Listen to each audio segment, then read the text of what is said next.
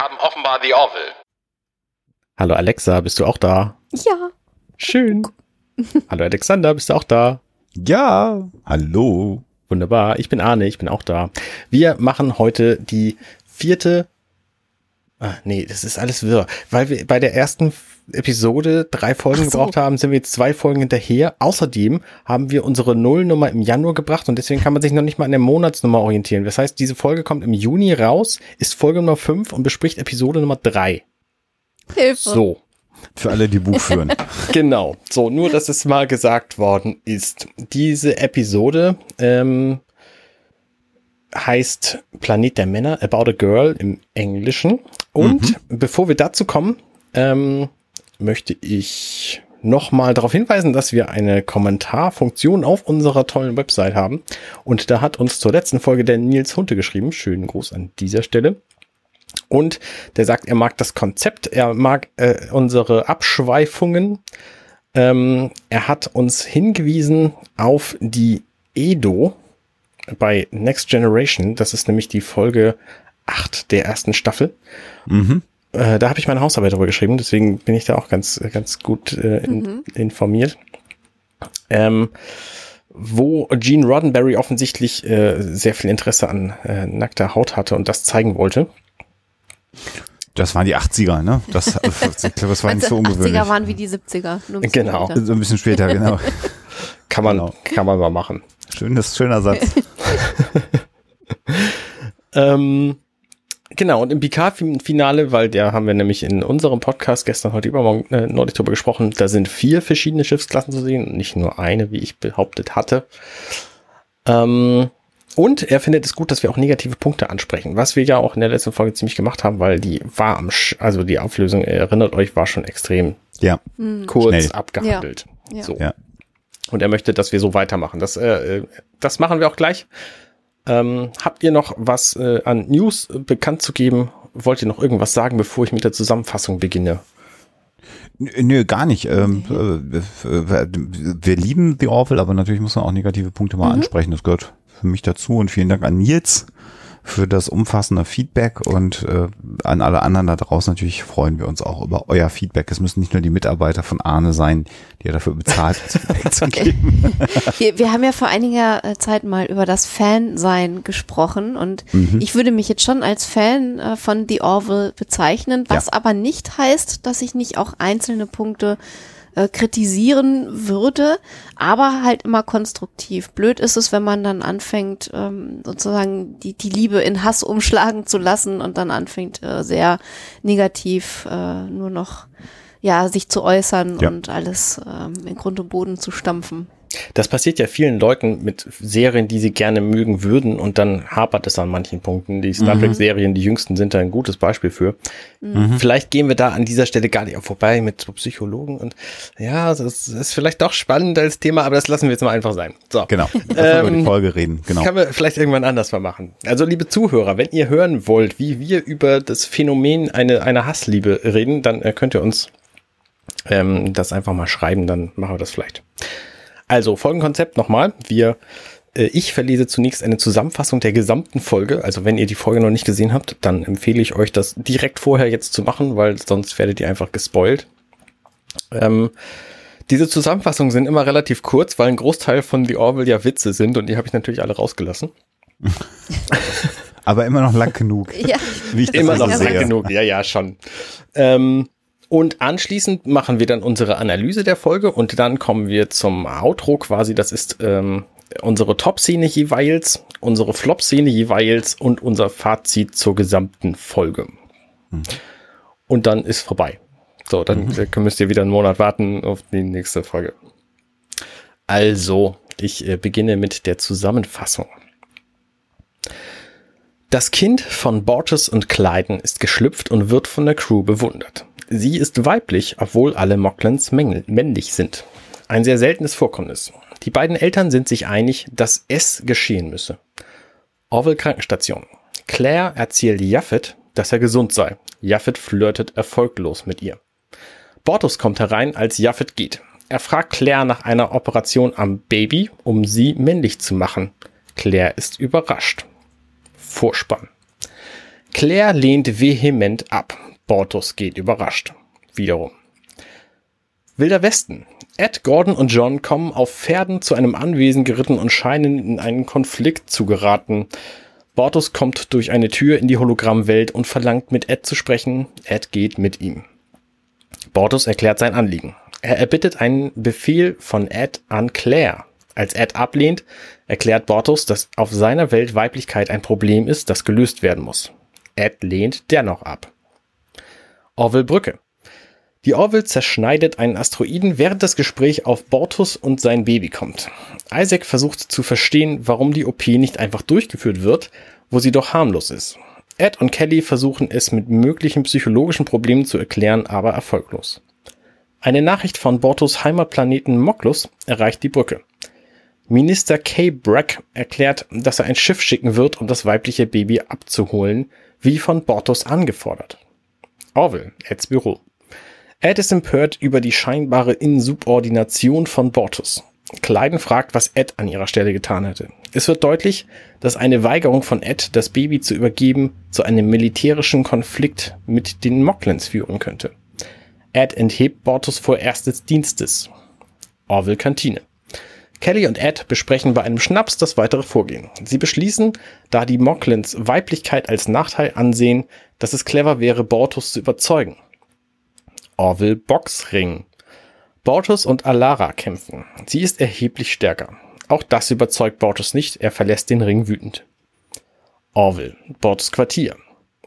Kleiden geht. Gordon und John kommen mit Bier und einem Film herein und überzeugen Bortus, mit ihnen Rudolf das Rentier anzugucken.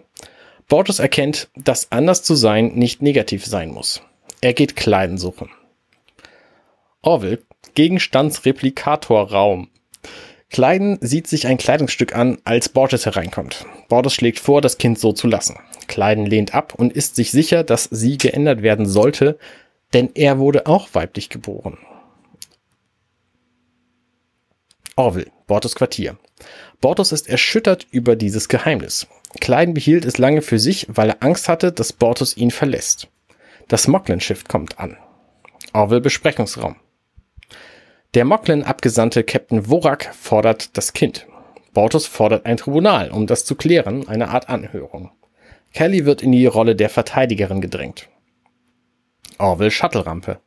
Als Bortus geht, zitiert er Gondes Elden, einen berühmten Mocklin-Autor. Bortus Kleiden, äh, Bortus, Kleiden und das Baby verlassen die Orville auf einem Shuttle zum Mocklin-Schiff. Shuttle. Die Crew fliegt zu Mokles, dem Planeten der Mocklins. Moklers Tribunal. Das Tribunal beginnt. Mocklin Advokat Kagis ist der Opponent von Kelly. Kagis erklärt, dass das Baby kein erstes Date haben wird, wenn sie weiblich bleibt. Bortus widerspricht, Klein wiederum widerspricht Bortus. Kelly ruft Alara als Zeugen auf, um ihre weibliche Stärke zu demonstrieren. Kagis widerspricht, da männliche Xelayaner noch stärker wären. Kelly ruft Gordon Malloy auf, um die weibliche Intelligenz zu demonstrieren. Gordon weiß nichts. Kagers befragt Ed bezüglich einer Beschneidung, was in der Union geduldet wird. Ed lässt Isaac auf der Orville einen Scan nach Frauen auf Moklus machen und findet eine. Er fliegt mit Alara und John in die Berge, um sie aufzusuchen. Sie finden sie und bringen sie mit zum Tribunal. Moklus Tribunal. Die weibliche Moklin erscheint im Raum und stellt sich als Hevena vor. Sie erzählt ihre Lebensgeschichte und sagt, sie sei glücklich. Als sie Gondos Elden zitiert, stellt sich heraus, dass sie Gondos Elden ist. Damit ist das Tribunal beendet und der Rat wird entscheiden. Moklos Krankenhaus. Borges bedankt sich bei Kelly, doch das Ergebnis steht noch nicht fest. Borges will jedes Ergebnis hinnehmen. Moklos Tribunal. Der Rat verkündet, dass das Geschlecht geändert werden wird, noch bevor die Orville wieder abreist. Moklos Krankenhaus. Die Operation wurde gemacht, das Baby ist nun männlich. Borges und Kleiden nehmen es entgegen, alle kehren auf die Orville zurück. Orville, Bortes Quartier. Kleiden entschuldigt sich bei Bortus, er habe ihn nicht verletzen wollen, er wollte nur das Richtige tun. Beide entscheiden, dass ihr Sohn Topper das beste Leben bekommen soll, das möglich ist. Ende. Tja. Ich, ich würde gerne, bevor wir weitermachen, einen kleinen Disclaimer äh, mal äh, äh loswerden wollen, wenn das äh, recht ist, Arne. Sehr gerne. Wir haben ja hier eine Folge mit einem Thema, das äh, nach wie vor sehr, sehr aktuell ist, ähm, gerade auch in einigen europäischen Staaten sehr, sehr äh, äh, kontrovers diskutiert wird, beziehungsweise autokratische Staaten gerade beginnen, mhm. Menschen, deren Geschlechtsidentität nicht eindeutig ist, äh, abzuerkennen in ihrer Persönlichkeit. Willst du es so vage äh, belassen oder ja. möchtest du es ganz konkret? Äh, ja, Ungarn halt, ja, Ungarn ne? Und, Ungarn. Die Rechte von LGBT, äh, von von Transgender äh, Menschen beschnitten. Genau.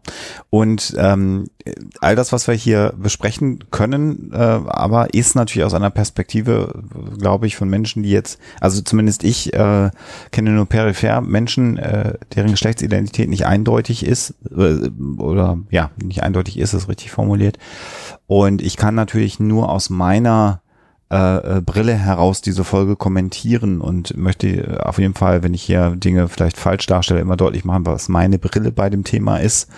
Und insbesondere als weißer Mann ähm, und akademischen Hintergrund äh, spiele ich das Leben auf einem anderen Level durch als Menschen, ähm, die sich auf in der Situation einfacheren Mhm. Ich finde schon auf einem ziemlich einfachsten Level. Ja. Also schon very easy, ne? Oder was habe ich denn gesagt? Du hast gesagt, auf, auf einem anderen Level. Da hätte ja, man interpretieren können, dass du dich easy. für besser Nein. hältst, also was aber definitiv nicht so ist. Nein, very easy mit Trainer. Also um es mal in Computerspielensprache zu formulieren. Und insofern bitte ähm, äh, äh, an alle, die kommentieren mögen, äh, tut das gerne, ähm, habt das nur im Hintergrund und nimmt das nicht als äh, äh, Abwertung oder negativen Fokus, sondern eher als Unwissenheit. Das wäre mir ganz wichtig, weil ich glaube, dass wir hier bestimmte Punkte einfach nicht so adressieren können, als wenn jemand von uns betroffen wäre. Das würde ich einfach nur gerne vorab einmal ähm, Zum, äh, zumal, also es, es geht ja nicht so sehr um die ähm, ähm, Geschlechtsidentität äh, eines äh, Wesens äh, in dieser Folge, sondern eher um, um den Umgang einer Gesellschaft ja. mit mhm. äh, Geschlechterrollen oder genau. eben auch nicht. Äh, insofern ist der Fall natürlich ein ganz, ganz kleines bisschen anders gelagert und das mhm. kann man ja dann auch nochmal rausarbeiten.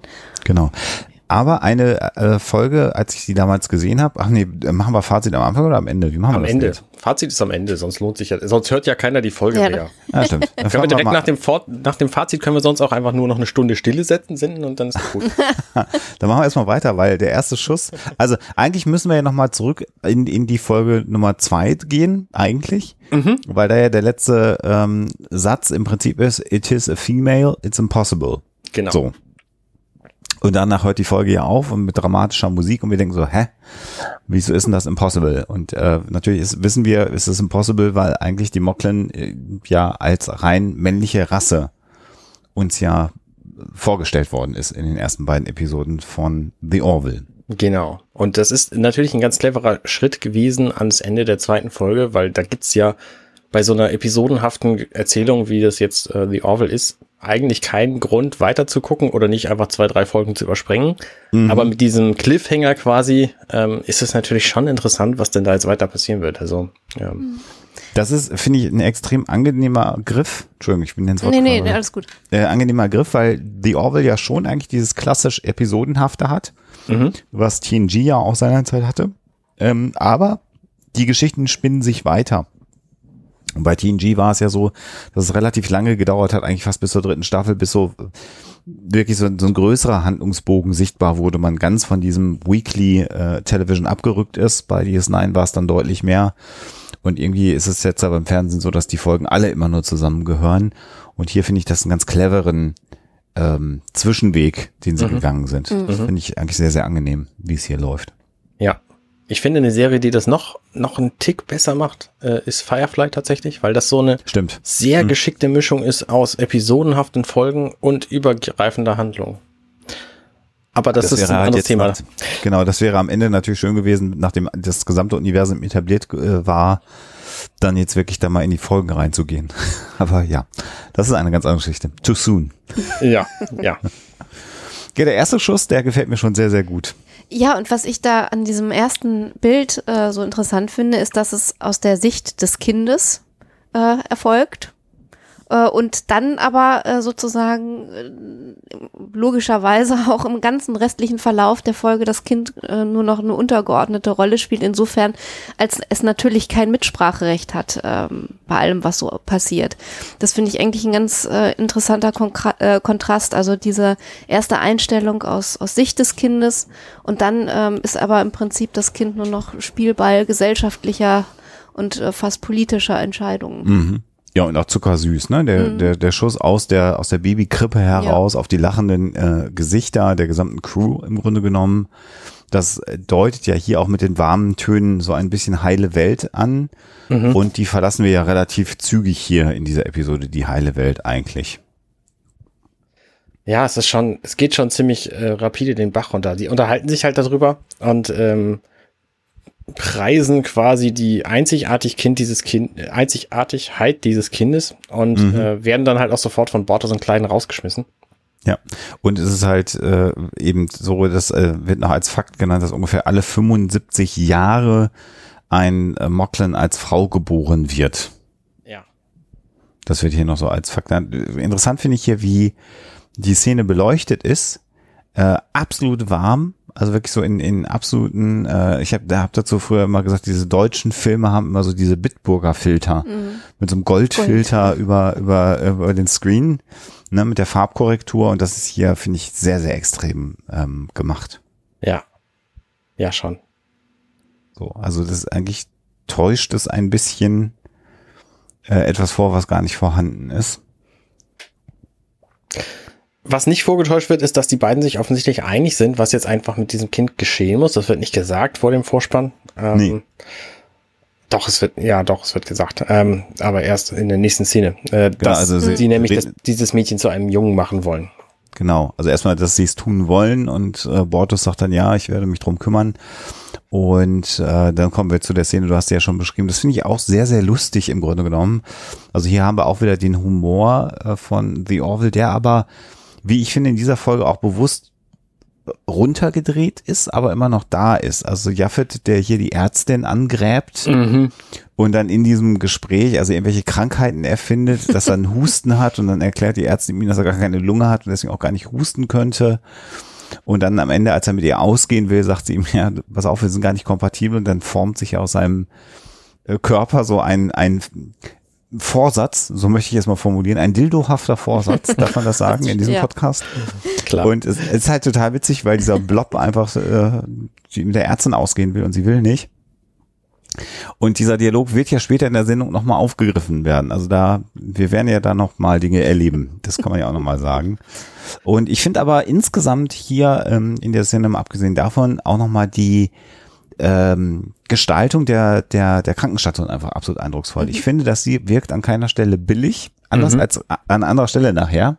Da ist mir was aufgefallen, da müssen wir nachher drüber reden. Ich sehe sowas nie. Ich sehe sowas immer nur, wenn man mich darauf hinweist. Aber nachher. Ja, also diese großen Wandpanel, die dann auch reagieren, natürlich ist das alles fake, wissen wir, aber das wirkt einfach wie eine futuristische ähm, Krankenstation und, ähm, es, äh, und es funktioniert aus meiner Sicht natürlich aber auch so gut, weil es natürlich eine 1 zu 1 Kopie dessen ist, was wir im Star Trek Universum gesehen haben. Also wir sind diesen Look einer modernen Krankenstation auf dem Raumschiff einfach gewöhnt, oder? Und Was, genau, und was man aber in der Szene auch äh, mitkriegt, ist, ähm, also da wird dieses Thema ähm, Spezies und äh, inkompatibel oder kompatibel äh, so ein bisschen leichter angegangen. Das ist ja auch äh, Thema im Rest der Folge, aber dann natürlich auf einem anderen Level und äh, etwas ernsthafter, ähm, wenn es nämlich darum geht, dass da eventuell ähm, wirklich negative Konsequenzen eines Streits äh, drohen, auch innerhalb der Union.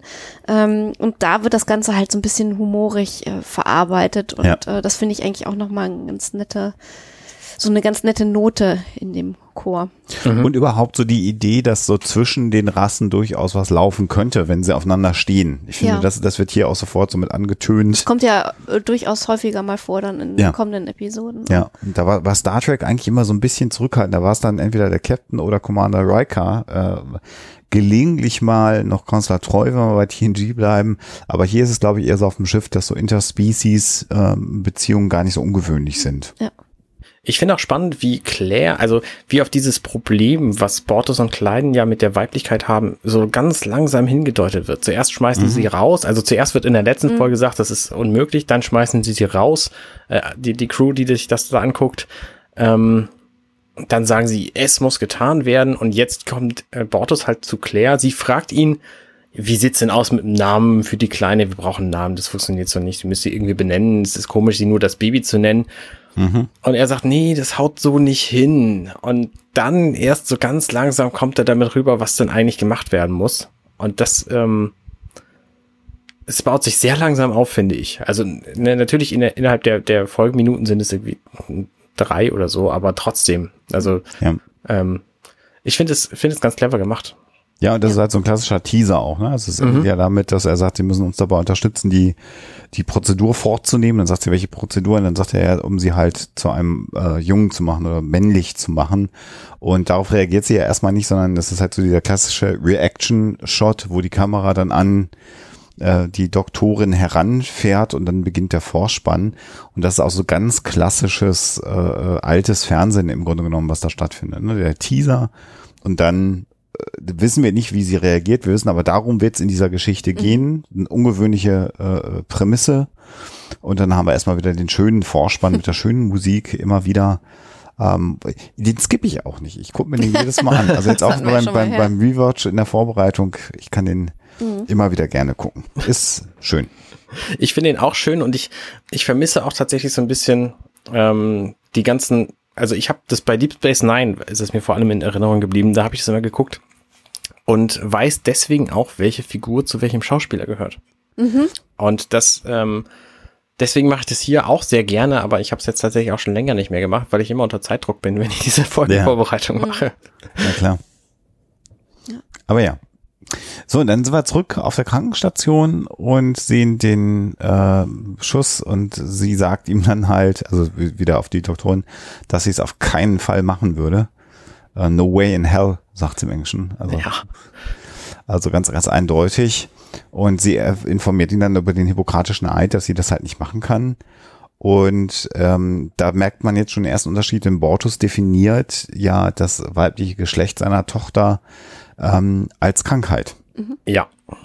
Genau. Das finde ich schon auch sehr, sehr hart. Und da merken wir jetzt den gesellschaftlichen Unterschied. Ja. Und jetzt langsam wissen wir vielleicht auch so, warum du vorhin diesen Disclaimer, Disclaimer gebracht hast, weil es, er ist ja nachvollziehbar, Bortes. Das ist ja das, das große Problem, weil es einfach in seiner Kultur nun mal Standard ist, dass alle Männer sind. Naja, und wir haben ja auch die Situation bei nicht eindeutigen äh, ähm, Geschlecht eines Kindes, ähm, ist es ja im Grunde genommen immer noch gängige Praxis, dass die Eltern dann am Ende quasi entscheiden können, am Ende, also kurz nach der Geburt, in der Entscheidung äh, stehen, ähm, ähm das Kind operativ in die eine oder andere Richtung äh, festzulegen, so will ich es mal äh, formulieren. Mhm. Das ist ja etwas, was heute sehr, sehr umstritten ist ähm, also Entscheidung des Kindes. Und da gibt es ja viele Stimmen, die sagen, das sei gut, Stimmen, die sagen, das sei nicht gut. Ähm, also insofern mhm. ähm, ist, ist diese Sendung, finde ich, und das werden wir noch häufiger haben hier in der ersten Staffel, halt einfach wirklich an, an, an ganz, ganz ähm, relevanten gesellschaftlichen Themen äh, dran, so ja. wie gutes Sci-Fi eigentlich sein soll. Also ohne jetzt schon ins Fazit gehen zu wollen, aber das ist halt, äh, hat mich bei dieser Serie damals überrascht, das in der dritten Folge schon zu erleben. Mhm. Also so. Vor allen Dingen mit der Auflösung, die dann ja kommt. Ja. Genau. Das hatte ich nicht erwartet, weil mhm. ich habe gedacht, das genau. wäre eine, ich weiß nicht, eine mainstreamigere Variante. Es ist vielleicht auch das falsche Wort. Also mhm. ich habe jedenfalls erwartet, dass die andere Entscheidung am Schluss getroffen werden würde. Ja, ähm, was, was ich auch so, so interessant finde äh, an dieser Folge, und das deutet sich ja hier schon an, ähm, also sowohl die Mocklins äh, als auch die äh, Menschen vom Planeten Erde sind ja nun mal in der Union und da wird sicherlich im Vorfeld viele, viele Jahre der Annäherung gegeben haben, viele Verhandlungen. Und man, man sieht hier eigentlich auch das Ergebnis einer verunglückten interkulturellen Kommunikation, wenn man so will, weil ähm, für die Mocklins dieses Vorgehen, was machen wir im Falle, dass doch mal ein, ein weibliches Kind auf die Welt kommt, so selbstverständlich gewesen ist, dass das offenbar, sonst wären alle nicht so furchtbar überrascht, in diesen ganzen Verhandlungen niemals ähm, zur Sprache gekommen ist. Mhm. Und ähm, das schafft jetzt natürlich Probleme. Das heißt also, ähm, zwei ja, Spezies, die in einer Union sind, die zusammenarbeiten im interplanetaren Bereich, ähm, stoßen da auf, auf so gravierende Probleme, dass es wirklich äh, zu einem tiefen Zwist kommt aufgrund äh, dieser Ereignisse. Das finde ich eigentlich ähm, besorgniserregend, weil, oder, oder sagen wir mal so, ähm, als Ereignis besorg, äh, besorgniserregend, ähm, aber sehr, sehr gut dargestellt, weil wir ja ähnliche Situationen auch hier äh, in unseren Gesellschaften und äh, zwischen vielen Nationen kennen. Mhm. Ja, genau. In Staatenbünden, die wir so Ja. haben, genau, die, für die ja die interplanetarischen Bünde ähm, die ja, Template sind, ne, ein Abbild letztendlich. Und ich finde das spannend, weil das natürlich auch bei Star Trek schon immer das Mittel gewesen ist, um Konflikte zu präsentieren. Also ich erinnere mich an eine Folge, ich glaube in der dritten Staffel von Next Generation, wo ähm, eine Rasse an Bord ist und bei denen ist es Standard, sich mit im Alter von 60 Jahren umzubringen, Ja. weil sie in, in, Ja, ja. im Alter einfach nicht mehr nicht mehr tragfähig für die Gesellschaft sind. Und das löst natürlich ein Problem und auch da wird mit der Frage umgegangen, wie gehen wir mit fremden Kulturen um, auch wenn die unseren total konträr gegenüberstehen. Und das ist ja genau das Problem, was wir hier in dieser Folge auch haben. Ja. Und von daher ist natürlich das Ende der Folge auch vernünftig, weil die andere Kultur hat es nun mal einfach so vorgesehen, auch wenn es uns falsch vorkommt. Aber da kommen wir in ganz andere Diskussionen. Was ist im Iran und so? Also ähm, ne, das, das wirft völlig andere äh, Fragen auf, die natürlich in dieser Episodenbesprechung am besten nicht zu Trage kommen. Können wir aber nachher nochmal am Ende besprechen, weil ich finde, das ist ein ganz, ganz wichtiger Punkt, warum auch die Folge so endet, wie sie endet.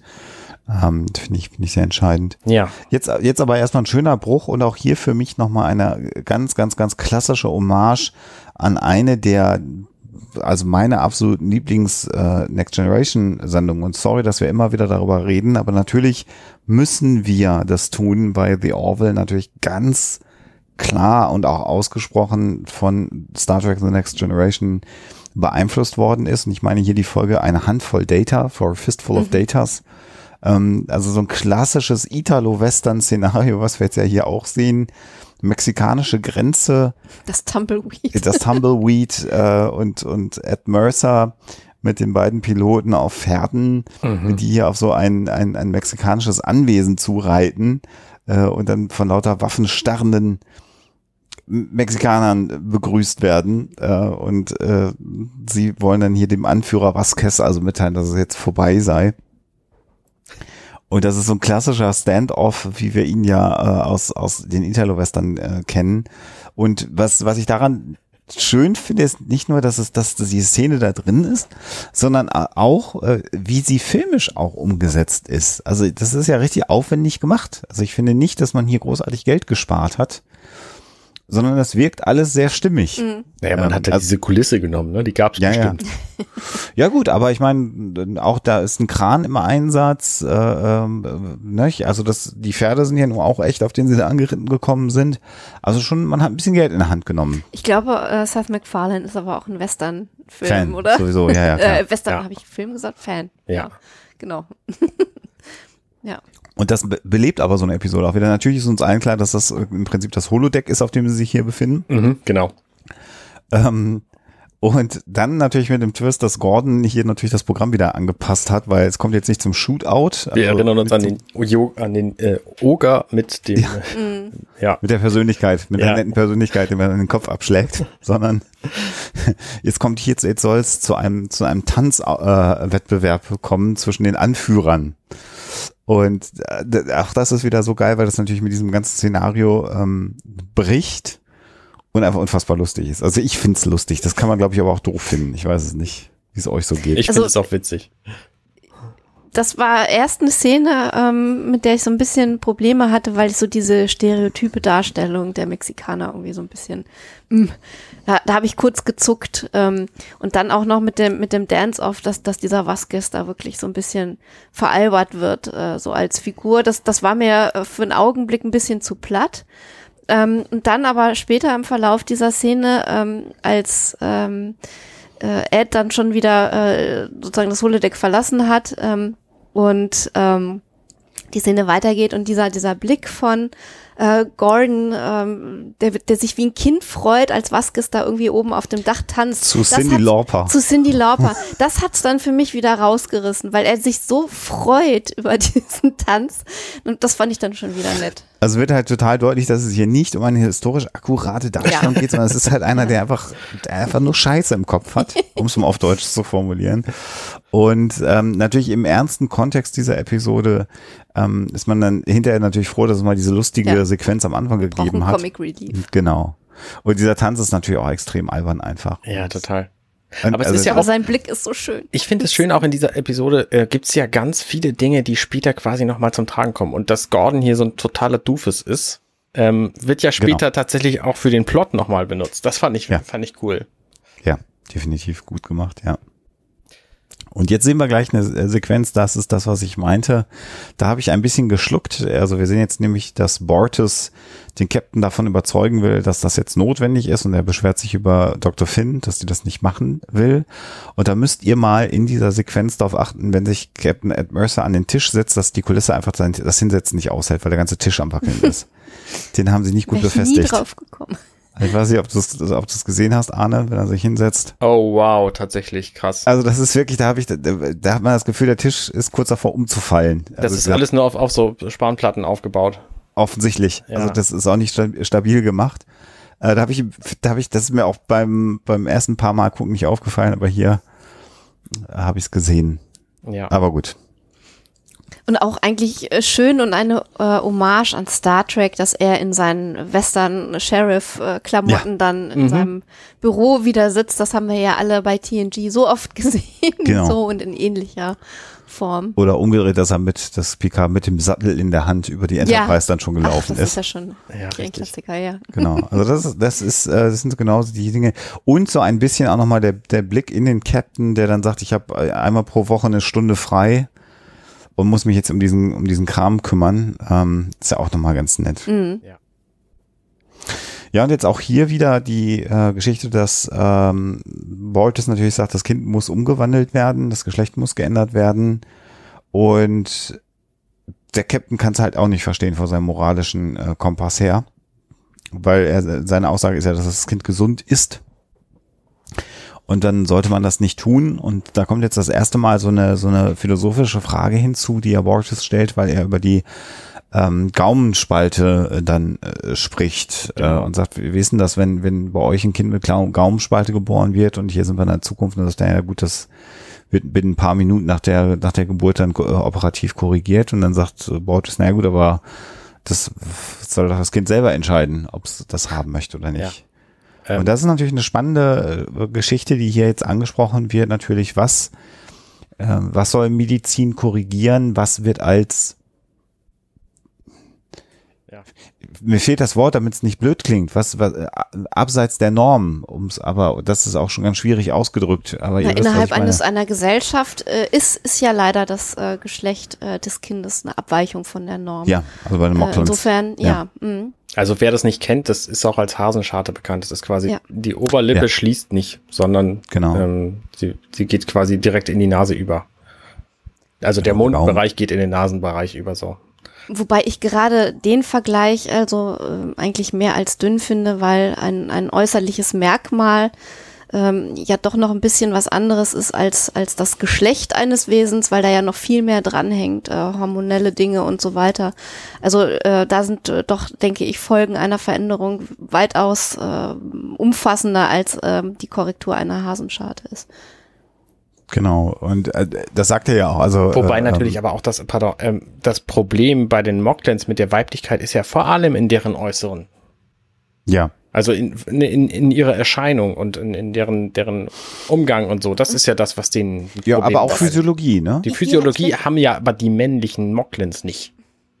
Nee, weil sie ja sagen, sie sind schwächer. Also Ja. es ist ja schon so, dass einfach von der, vom, vom, von der Muskelratio, ähm, auch da wieder bitte jetzt das alles richtig verstehen, was ich sage, liebe Zuhörerinnen und Zuhörer, aber von der Muskelratio sind ja Männer typischerweise kräftiger, weil sie mehr Muskelmasse ausbilden können als Frauen. Dass es auch kräftigere Frauen gibt, die kräftiger sind als Männer, sei, ist natürlich völlig klar. Aber das, das ist ja so eines der, der Rationale, was sie Naja, haben. es, es, es, geht um die, äh, klar, um die physische äh, Erscheinung. Es geht aber auch eben um solche Dinge wie Kraft. Äh, die Kraft. Und das muss ja dann wieder bedeuten, dass durch diese Geschlechtsumwandlung äh, der Hormonhaushalt, bitte liebe Mediziner, äh, Ja, Medizinerinnen, kreuzt sagt mich nicht, aber genau, dass das dass dann entsprechend auch besser ausgebildet ist oder, oder stärker ausgebildet ist. Und es geht natürlich auch um die Lebensweise. Ja. Also Und, Klar, ja. ähm, und, und, und es wird dann ja, das erfahren wir später ja noch, äh, attribuiert, dass Frauen weniger klug seien als Männer. Also im Grunde genommen sind ja die, die Mocklans eine, eine, eine maximal ähm, machohafte Kultur. Also das, was wir hier bei uns auch schon erleben seit vielen hundert Jahren, ähm, ist ja bei den Mocklans einfach nur auf die Spitze getrieben, wenn man es mal so rum wieder betrachtet. Ne? Also das ist das wird ja im weiteren Verlauf der Folge Ja. auch noch deutlicher, was Ja. das bedeutet. Wobei sie natürlich bei jeder dieser Argumentationen sagen, dass sie das zum Wohl des Babys Ja, ja, das auf jeden Fall. Ja, ja. Weil das ist es auch geht ja darum, ob das Kind dann stärker wird oder klüger oder nicht. Und Genau, wollen ihm eben genau. diesen Vorteil, diesen Vorteil in Anführungszeichen nicht nehmen. Genau, also Genau. deswegen ist das ja auch einfach eine insgesamt sehr hochphilosophische Folge im Grunde genommen. Äh, und es ist extrem schwierig, nachher über Gut und Böse zu philosophieren, aber das machen wir natürlich auch noch. Genau, es gibt ja noch ein bisschen, wollen wir den, den, den Vagina-Witz, den lassen wir mal außen vor, den fand ich jetzt so mittelprächtig lustig von, von Ed Mercer. Ja, das war der typische. Das ist ein Äh, Seth MacFarlane-Gag, der, der, den, den hätten sie sich auch gut schenken können. Das ist schwach. Ja, in der Tat. Wir, ja. Den Nächster. lassen wir einfach. Äh, genau. Äh, Machen wir einfach weiter. Genau. Also die Diskussion ist also, aber dass hier natürlich keine Einigung entsteht und er sich auch ungerecht behandelt fühlt äh, von äh, Ed Mercer hier in diesem Dialog, weil er sagt, das ist, äh, ihr, du nimmst deinen Maßstab an und äh, umgedreht sagt Ed Mercer, das hier ist ein Union-Schiff, hier gelten die Gesetze der, der Union und äh, das kann ich nicht verantworten. Also wir sehen hier schon das, was du angesprochen hast, Alexa, diesen Clash der Kulturen. Und da ist irgendwas noch nicht so ganz gut berücksichtigt. Und dann schickt er ihn ja am Ende weg. Wobei Einfach. wirklich äh, es auch eine interessante Frage ist, inwieweit eine, eine Union mit so unterschiedlichen Kulturen überhaupt äh, funktionieren kann. Und das ist ja Hm. durchaus äh, auch eine Frage, die wir uns äh, mal öfter stellen könnten und sollten. Ja. Ähm, denn hier in dieser Szene, ähm, so wie Ed Mercer das darstellt, wirkt es so, als habe quasi, als, als hätten quasi die Mocklins unterschrieben, äh, sich eben diesen Gesetzen der Union zu, zu beugen Ja. ähm, und damit auch ein Stück äh, ihrer eigenen, wie soll ich das formulieren, Autonomie, Ansprüche, Verhaltensweisen oder wie auch immer äh, an der Tür abgegeben. Ja. Und das ist natürlich ein wahnsinnig schwieriger Punkt, der eine Zusammenarbeit dann unter Umständen halt auch mal äh, sehr, sehr erschweren kann. Das ist ja auch einfach ein Problem, das können wir auch nochmal ansprechen, Arne, du hast schon mal in die Richtung hingedeutet, ne? wenn wir an den Nahen Osten denken, an Kriegseinsätze der NATO im Nahen Osten und dann irgendwann äh, ist dann Kriegseinsatz vorbei und dann ähm, äh, ist da jetzt Demokratie? So, weil wir haben da jetzt Demokratie hingemacht und dann plötzlich funktioniert das aber nicht mit der Demokratie. Und dann sind alle völlig genervt davon, dass die Demokratie, so wie wir sie für gut finden, da nicht läuft oder nicht funktioniert, sondern da wieder extreme äh, Anführer gewählt werden in freien Wahlen. Ähm, das ist ja so ein bisschen auch Ja. das, was wir hier auf der Erde auch erleben. Also ne, die NATO als ein Bündnis, was sagt, ja, wir wollen äh, demokratische Staaten stärken und mit aller Kritik, die natürlich auch an der NATO immer angemessen ist. Aber das finde ich ein ganz gutes Beispiel, ne, wenn man an Afghanistan oder so denkt, ne, wo man dann gedacht hat, so jetzt ist hat es den Krieg gegeben, äh, schlimm genug, aber jetzt ist da ja Demokratie, jetzt wird alles gut und ganz so einfach funktioniert es ja halt einfach nicht. Und in dem Fall wäre ja dann so Afghanistan ein, äh, ein Staat, der in die Union gekommen ist und dann müssen die aber noch der, nach den Regeln der Union spielen, weil sonst finden wir euch doof. Und das ist so ein bisschen die, dieser Dialog, wenn man ihn dann ein bisschen abstrahiert. Also du kannst unsere Verhältnisse. äh, Genau, du kannst halt ähm, Unterschiede nicht dadurch äh, ausgleichen, dass du irgendwelche Verträge abschließt. Das, das funktioniert zwar äh, im Großen und Ganzen an der Oberfläche, aber du deckst halt äh, potenzielle Konflikte mitunter auch zu. Mhm. Das heißt, ähm, man muss es irgendwie schaffen und da wirklich äh, Hut ab vor allen Diplomaten, die das äh, machen in ihrem täglichen Job. Ähm, du musst halt auch wirklich diese, diese offenen Fragen, die dann noch bleiben, versuchen anzusprechen und dann auf eine möglichst umfassende Art und Weise entweder zu klären oder zumindest so ein Agree to Disagree, äh, Disagree irgendwie hinzukriegen. Also, dass man dann zumindest weiß, wo der andere steht. Was ich vorhin mit, mit dem Iran meinte, war eher die Rolle der Frau in diesem Staat. Ach so. Weil das ah, okay, nämlich das. Ja. einfach aus meiner Sicht überhaupt nicht in Ordnung ist. Und dann ist natürlich die Frage, wie geht man als, als möglicher Geschäftspartner auch mit so einem Staat um? Das ist ja ähnlich auch mit China. Die produzieren quasi alles, was es in der Welt gibt und haben aber politische Bedingungen, die für die Menschen, die da wohnen, aus meiner Sicht jedenfalls extrem furchtbar ist äh, sind. Und ähm, da ist natürlich dann auch die Frage, wie geht man damit um? Und das ist quasi genau der Konflikt, den auch Bortes und, äh, und Ed hier in dieser Szene gerade ähm, haben und der hier auch deutlich wird. Also es wird deutlich, dass es ein sehr viel größerer Konflikt wird, als Ja. es anfangs scheint. Genau, es gibt erstmal nur eine Ärztin, die sich weigert, etwas zu machen. Und jetzt sind wir schon dadurch, dass er an den Captain herantritt und das auf diese Union-Ebene gehoben wird, nämlich schon beim quasi diplomatischen Konflikt, den Alexa gerade umgerissen hat. Ne? Also wir sind gerade schon äh, eine Stufe nach oben eskaliert in der, in der Problemsituation. Genau. Und es ist ja auch offensichtlich so, dass Bortes hier keinen Fehler begeht aus seiner Sicht. Also er hält, sich Überhaupt an die, nicht. er hält sich an die kompletten Regeln der Union. Das heißt, er spricht erst mit der Ärztin, dann spricht er mit dem Captain und als das nicht funktioniert, wendet er sich an, an sein, sein Heimatvolk, weil das die einzige Chance ist, die er noch sieht. Und das, ähm, Und das Ja, ja. alles zum Wohl seines Kindes. genau, Genau. genau. Von dem er ja fest überzeugt ist zu diesem Zeitpunkt. Ja. Ist ja nicht so, dass er dem Kind schaden will. Das ist ja auch nochmal ganz, ganz wichtig. Äh, und auch ein großes Problem natürlich immer, wenn es darum geht, warum dürfen Eltern das machen. Ähm, es gibt Eltern, die sind, wollen ihren Kindern schaden oder nehmen das äh, billigend in Kauf, aber die allermeisten Eltern, ich weiß nicht, Statistik ist auch Quatsch. Aber man sollte mal erstmal grundsätzlich voraussetzen, dass Eltern das Wohl ihres Kindes vor Augen haben. Und bei Borges ist es jetzt hier gerade so. Und nur weil er mit diesen, äh, mit der anderen Rasse, den Menschen zusammen ist, ähm, wird ihm jetzt plötzlich bewusst, dass das, was er für immer, schon immer für normal gehalten hat, plötzlich nicht normal ist. Genau. Was wir jetzt in der nächsten Szene sehen, auch wieder ein ganz netter Bruch, ist so ein bisschen der Alltag an Bord eines Explo- Exploratory Vessels, also eines Erkundungsschiffs, was die so machen, nämlich den ganzen Tag. Ja, Asteroiden zerschneiden. Zum Beispiel, genau. Also wir sehen einen Asteroiden und Lamar kommentiert das auch mit There is the son of a bitch. Und Das, das finde ich ganz, ganz herrlich, weil das so eine positive Zukunftsvision äh, Vision Ja. ist. Denn ein Ereignis, was für einen Planeten, also auch was für unseren Planeten theoretisch mal richtig verhängnisvoll werden könnte, Genau. ist für die jetzt so- sozusagen 0815 äh, Arbeit eines Vormittags am Montag, äh, machen wir mal so nebenbei. ja, Ja. Finde ich sehr sympathisch. Ja. genau, genau.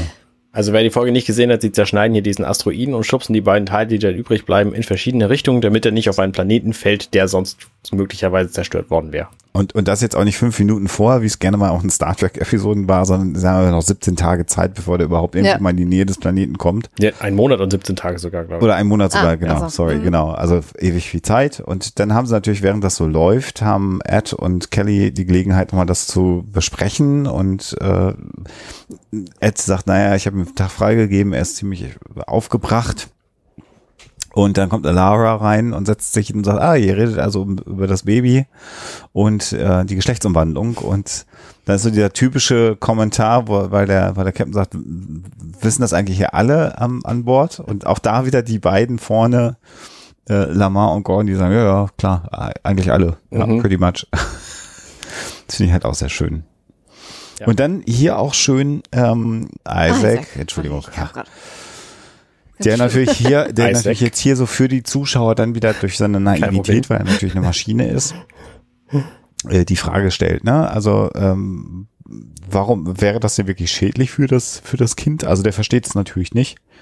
Oder ist das Kind gefährdet durch so eine Umwandlung?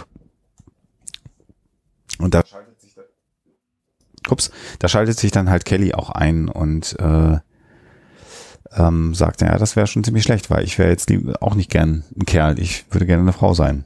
Das ist natürlich auch ein Quatschargument aus ihrer Sicht. Ja. Ich meine, wenn sie als Baby umgewandelt worden wäre, dann wäre sie jetzt einfach ein Mann und wäre als Mann auch aufgewachsen und groß geworden. So, also, ne, das funktioniert an der Stelle nicht. Und dann auch dieser Witz mit der Ehe und so, ne, die, Da wird so ein bisschen runtergedummt. So. genau, das ist, das ist einfach an dieser Stelle keine ausreichende Antwort für Isaac. Und das, ähm, es gibt halt auch einfach keine. Und das ist so der, der Punkt, der mich ein bisschen stört an dieser, an dieser Situation, weil Isaac eigentlich ja immer darauf bedacht ist, sinnvolle Antworten zu kriegen und in diesem Moment kriegt er einfach keine. Stimmt, ja, das ist ein bisschen. Ja, wobei, also wenn sie äh, sozusagen als Kind äh, umgewandelt worden wäre, also hätte sie sich ja trotzdem, auch wenn sie als als Junge, als Mann aufwächst, äh, als als Frau fühlen können im Körper eines Mannes. Also insofern wäre natürlich Ja, unter Umständen schon Klar, ähm, hätte können, aber es hätte ja auch nicht sein müssen. Es gibt ja auch jetzt Menschen, die als Mann geboren werden und als Mann aufwachsen und sich trotzdem als Frau fühlen oder andersrum. Also, ne, das äh, Ja. das lässt sich meinte ja ich. vorher einfach nicht wissen, so, ob es Ja, ja. so ist. genau. Ja, jedenfalls äh, wird dann die Frage nach der Liebe gestellt. Alara fragt, äh, also wir gehen doch alle davon aus, dass sie das Kind lieben werden, egal wie es drauf ist, so. Und das ähm, bestreitet dann auch keiner und damit ist die Szene dann auch im Grunde durch. Und das ist halt, äh, ja, weiß ich nicht, unbefriedigend. Ja, die sind halt durch. Also, ähm, äh, naja, sagen wir mal so, für die, für die Menschen an Bord ist das Thema jetzt durch. Das findet nicht statt und äh, alles wird gut. Äh, und damit sind die fertig mit dem Thema. Das übrigens, übrigens der Punkt. ganz, ganz niedlich, ähm, dass sie es Shoving Beam im Englischen nennen. Finde ich irgendwie Ja, sehr, ja, sehr den, süß. den Schubs, Schubsstrahl. ja, Im Gegensatz zum Tractor Beam, Genau. den wir vorher mal kannten. Ja. Genau. So, dann haben sie es weggeschoben. Und es gibt dann nochmal so, ein, so, ein, so eine an, an, Anlehnung an die Hochzeit. Haha, wir haben nicht die Ehe retten können, aber wenigstens den Planeten. Hi. Und dann gibt es eben die Nachricht vom Marklus, dass jetzt ein Schiff abgestellt werden wird, die ähm, die beiden abholen wird ähm, und äh, damit das Vor Kind allem das Baby. das Baby abgeholt wird, damit das Baby an Bord des äh, Mocklin-Schiffes umgewandelt werden kann. Ja, das finde ich auch spannend. Also wenn ich mich so an Star Trek Next Generation Folgen zurückerinnere, wenn wir da eine andere Rasse gesehen haben, dann haben wir von diesem, von dieser Spezies eine Person gesehen und vielleicht zwei und das war's. Aber in dieser Folge sehen wir vier, fünf verschiedene Mocklans, die alle verschiedene Funktionen haben und alle verschiedene Dinge wollen. Also dieser Minister K-Break zum Beispiel, den gibt's halt nur hier. Dann äh, gibt's später den Typen, der da auf das Schiff kommt und und äh, da die Verhandlung führt. Und dann gibt's den, den Vorsitzenden bei dem Tribunal und dann gibt's diesen Verteidiger. Und das sind halt alles verschiedene Leute mit verschiedenen Funktionen. Und das scheint mir einfach so viel sinnvoller, als beispielsweise nur ein ähm, nur ein Romulaner Tomalak irgendwie zu zeigen, der dann der Böse ist so. Wobei, das war ja am Anfang so, es ist ja später bei Star Trek auch anders geworden, wenn wir die Mocklins hier als äh, ähm, oder als Vorlage für die Moglins uns die ähm, Klingonen anschauen, dann sehen wir ja auch, dass äh, hinterher bei den Klingonen das ja auch deutlich differenzierter war in der Serie. Klar, aber nicht in der dritten Folge schon. So, Das meine stimmt. halt. Das hätte ich nachher auch noch thematisiert, wenn wir auf Moklus nachher sind, auf jeden Fall. Ja, Ja. ja, Ja. genau. So, und äh, der Captain und Kelly sind jetzt natürlich ziemlich angepisst, äh, dass er, also gefühlt, dass Bortus jetzt über ihrem Kopf hinweg äh, hier diese Entscheidung getroffen hat, äh, seine Heimatwelt zu kontaktieren und umgedreht sieht es Bortus aber überhaupt nicht so, weil ihm aus seiner Sicht natürlich keine Wahl gelassen worden ist, weil er will das Beste für sein Kind tun und äh, dementsprechend äh, ähm, hat er jetzt seine Heimatwelt kontaktiert, will die Union da auch nicht weiter unter Stress setzen. Das Kind soll ja nicht jetzt an Bord umgewandelt werden. Und äh, ich weiß gar nicht, ob das Argument von Ed Mercer jetzt hier Gültigkeit hat, weil er sagt, wir sind involviert, ich muss auf das Kind aufpassen, weil das ist ein Kind meines Offiziers. Und deswegen ist das meine Aufgabe. Und da bin ich so ein bisschen am Zweifeln, was denn so diese Verträge, die du ja auch angesprochen hast, Alexa, so schreiben. Und ich kann mir nicht vorstellen, dass das tatsächlich Bestandteil der Union ist, sondern natürlich muss die, ist es denn die Religionsfreiheit oder die gesellschaftliche Freiheit, wie man es auch immer definieren will, das muss ja in den Händen der einzelnen Welten natürlich bleiben.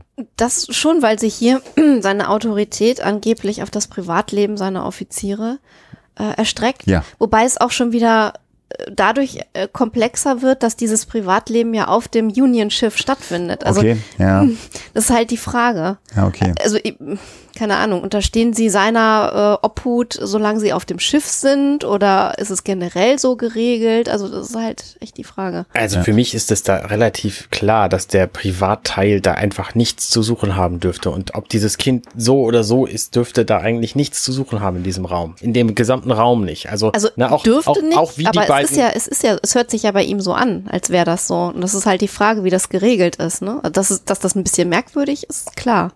Ich oder- glaube, oder das, ob er das ich glaube nur da so überschätzt er hinbiegt. einfach seine, seine Macht an der Stelle.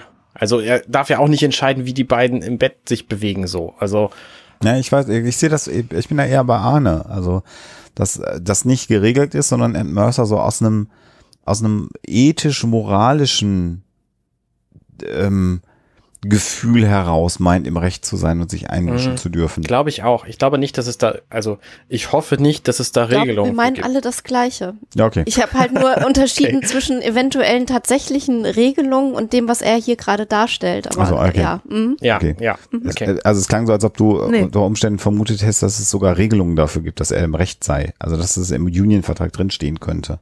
Nee, also das, das wage ich zu bezweifeln. Sag mal, ich weiß es nicht. Wir, Ja. wir kennen die Verträge nicht, aber er stellt es halt so dar, äh, aber Mhm. es kommt einem halt äh, nicht so ganz koscher vor. ja. ja. Ja. Genau. Ja, und äh, Kelly mischt sich dann ja auch nochmal äh, ein, relativ, relativ harsh, aber ich habe so ein bisschen am Anfang jetzt dieses, dieses Disputs den gehabt, dass Kelly so ein bisschen durchschnauft und schon merkt, ähm, dass sie nicht dagegen ankommen können, ist so mein Eindruck. Und dann gibt es irgendwann so den Moment, wo dann ja so eine unausgesprochene Drohung von Bortus kommt. Also ne, nach dem Motto, wenn das Schiff erstmal hier ist, dann werden sie sich ja sich nicht gegen das Schiff wehren können. Mhm. Und dann wird äh, Mercer ja auch bewusst, dass es sich hier unter Umständen zu einem, wie er es nennt, militärischen Konflikt ausweiten äh, könnte, diese Situation. Und äh, das ist das, was Alexa natürlich angerissen hat schon. Ne? Wenn es also jetzt plötzlich beginnt ist, ähm, äh, in, in, die, in die politische und oder diplomatische Ebene reinzugehen. Und Kelly kommt dann und sagt, naja, aber wenn, wenn es äh, von der Admiralität als unethisch äh, entschieden wird, dass das getan werden kann, ähm, dann macht sie plötzlich deutlich oder will damit drohen, dass hier die gesamte Union auf dem Spiel steht. Das ist so ihr Versuch, jetzt nochmal einen Fuß in die Tür zu kriegen. So würde ich es vielleicht mal formulieren wollen. Und äh, das äh, sehen die beiden aber nicht so. Ja, ich finde auch zu Recht nicht. Also das ist hier der, Ja. das ist so die erste Szene, wo ich mir denke, ja, nee, Ed ist hier so ein bisschen äh, über der Grenze. Genau, und Kelly auch. Eigentlich, eigentlich ist er nicht so im Recht, sondern mehr so Kleiden und Borges. Ja. Ja. Und bei Kelly wirkt das halt am Anfang, weil es ist schon fast so, dass sie sagt, nee, wir können nichts ändern. Da versucht sie noch diesen Vorstoß. Naja, ich meine, bei Kelly ist das ja auch so, dass sie sich persönlich angegriffen fühlt, weil es geht immerhin darum, ein weibliches Wesen in ein männliches zu verwandeln, weil Hm. weibliche Wesen schwächer sind. Also, Ja. Dass sie sich da auf den Schlips getreten fühlt, äh, ist verständlich, aber das sollte natürlich bei einem Union-Offizier nicht dazu führen, dass sie sich irgendwie zu viel Autorität anmaßen. Ja. Und dann sehen wir, also dann wird halt Borges für den Tag entlassen, mehr oder minder vom Dienst. Und ähm, Szenenwechsel, wir sehen, wie Kelly zwei Schnäpse von der Bar in dieser Kantine holt. Und ich finde diese, also mal jetzt, jetzt mal kurz off topic, ich finde diese Kantine einfach super geil. Die Ja, wir euch auch. ist wahnsinnig schön, sehr ästhetisch. Die Pflanzen in der Mitte, die machen äh, viel her für das Klima in diesem Raum. Und dann gibt's natürlich auch noch Plätze, wo man rausgucken kann. Wunderschöner. Raum. Und Holztische, also sehr Ja. warm. Also das ganze Ja. Raumschiff ist ja eher so dieses Plastik-Metall-Look. Ja. Und hier in der Kantine dann eben äh, Holz. Und äh, ich finde es auch sehr, sehr nett. Ich finde das auch cooler als Interieur als 10 vorne. Natürlich ist das hier auch wieder 10 Echt? vorne nachempfunden, aber ich finde es netter. Also mich, mich erinnert es zu sehr an die Kantinen, die ich äh, in meinem Jobleben gesehen habe. Und damit habe ich nicht so tolle Mit äh, Ausblick auf den Weltraum. Ja gut, den hatte ich da nicht. Vielleicht hätte der es ein bisschen besser gemacht. Ja. Ja. Und was hier im Dialog jetzt sehr durchkommt, äh, müssen wir ja nicht Zeile für Zeile durchgehen, aber wir merken hier nochmal, Vielleicht, dass aber äh, stopp, stopp, ich muss auch, bevor wir zum Dialog kommen, sie holt Ja. ja, Schnaps. Also Ja. das ist, für mich ist das ein relativ deutliches Zeichen, dass die beiden sich auch einfach extrem unsicher sind, was die eigentlich jetzt machen sollten. ja. Da, da, darauf will ich ja gerade hinaus. Also wir sehen Okay, erstmal hier, sorry. dass sie, dass sie, dass sie quasi nach Dienstschluss sind. Also die, so dieses klassische Uniformen sind geöffnet. Man sieht die T-Shirts unter der Uniform und also die Uniformjacken sind geöffnet. Ähm, und ähm, was ich jetzt hier sagen wollte, in diesem Dialog, den sie jetzt hier führen, ähm, macht Erdjan dann nochmal ein Beispiel. Also erstmal so ein Gag, stell mal vor, wir hätten ein Kind, haha, wir beide und so. Und dann sagt er ja, was wäre denn, wenn das Kind ein drittes Bein hätte? So Ja. macht dann hier wieder so ein Beispiel dafür, was man denn an Konformität anpassen machen würde oder nicht. Und Kelly ist so ein bisschen irritiert natürlich, weil sie, äh, das finde ich eigentlich einen ganz guten Hinweis, Alexa, ähm, immer wieder auf den Punkt kommt, ein, ein Mädchen in einen Jungen umzuwandeln, weil ein Mädchen nicht gut genug ist, wenn ich es mal überspitze. Mhm. Und aber Ed hier ja jemand im Englischen äh, den Ausdruck benutzt, I, I'm trying to police myself, also mich selber nochmal zu überprüfen, ob das, was ich jetzt hier tue, eigentlich legitim ist. Und das ist ja das, was du auch gesagt hast, Arne. Und ich fand, fand das jetzt auch mal ganz spannend. Also Ed wird, glaube ich, gerade bewusst, ähm, dass er vielleicht doch überreagiert mhm. hat aus einer emotionalen Ebene heraus und versucht jetzt sich nochmal auf eine neutralere Position zu stellen. Ja. Das ist auch schwer, weil du da wirklich in dem Augenblick von deinen eigenen und zwar sehr, sehr starken Emotionen zurücktreten musst und das Ganze ganz nüchtern betrachten musst. Ähm, und das ist in so einer Situation nicht so ohne weiteres äh, möglich, auch für jemanden, der, ich denke mal, auch äh, in diplomatischen Belangen ausgebildet ist. In gewisser Weise zumindest. Ja. Und ähm, und dann eben nochmal äh, das Bild, was Kelly dann wieder anführt, was dann so ein bisschen anders ist als dieses mit dem Handicap irgendwie umzugehen. Sie sagt, was wäre denn, wenn sie alle ihre Mädchen töten würden? Ja. Würden wir es dann zulassen? Hm. Ja. Ja, also das ist dann, das sind so diese, diese moralischen Dilemma, über die man natürlich lange und prima rumphilosophieren kann und wo wir natürlich alle uns wünschen, dass wir niemals in, in, an den Punkt kämen, diese Entscheidung treffen zu müssen. Mhm. Und dann äh, kommt Ed Mercer halt an den Punkt, dass er sagt, na, es gibt eine Person auf dem Schiff, die uns hier äh, eventuell helfen kann. Und ja, das, vielleicht magst du das mal beschreiben, was wir jetzt sehen, Arne. Ich finde es, äh, also ich finde es spannend, dass die quasi immer wieder versuchen, andere Metaphern zu finden, um diese Situation irgendwie moralisch klar zu kriegen. Also ne, das mit dem mit dem Bein funktioniert ja nicht und auch das mit der mit dem wie hieß das Gaumenspalte funktionierte ja auch nicht wirklich. Nee.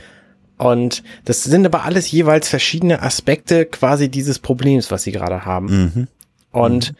Ähm, diese ganzen Alternativen, die, die, funktionieren halt nicht, weil die alle moralisch noch anders zu bewerten sind. Ne? Ich meine, wenn sie ihre Kinder töten lassen würden, klar, das würde man einfach nicht zulassen. Also das, das, da sind wir uns alle einig, dass die Union sowas auf keinen Fall zulassen könnte. Und dass die, die dann, dass sie sich das Kind irgendwie mitnehmen und woanders aufziehen oder was weiß ich was. Also ne, mhm. da, da hätte es ja dann Optionen gegeben.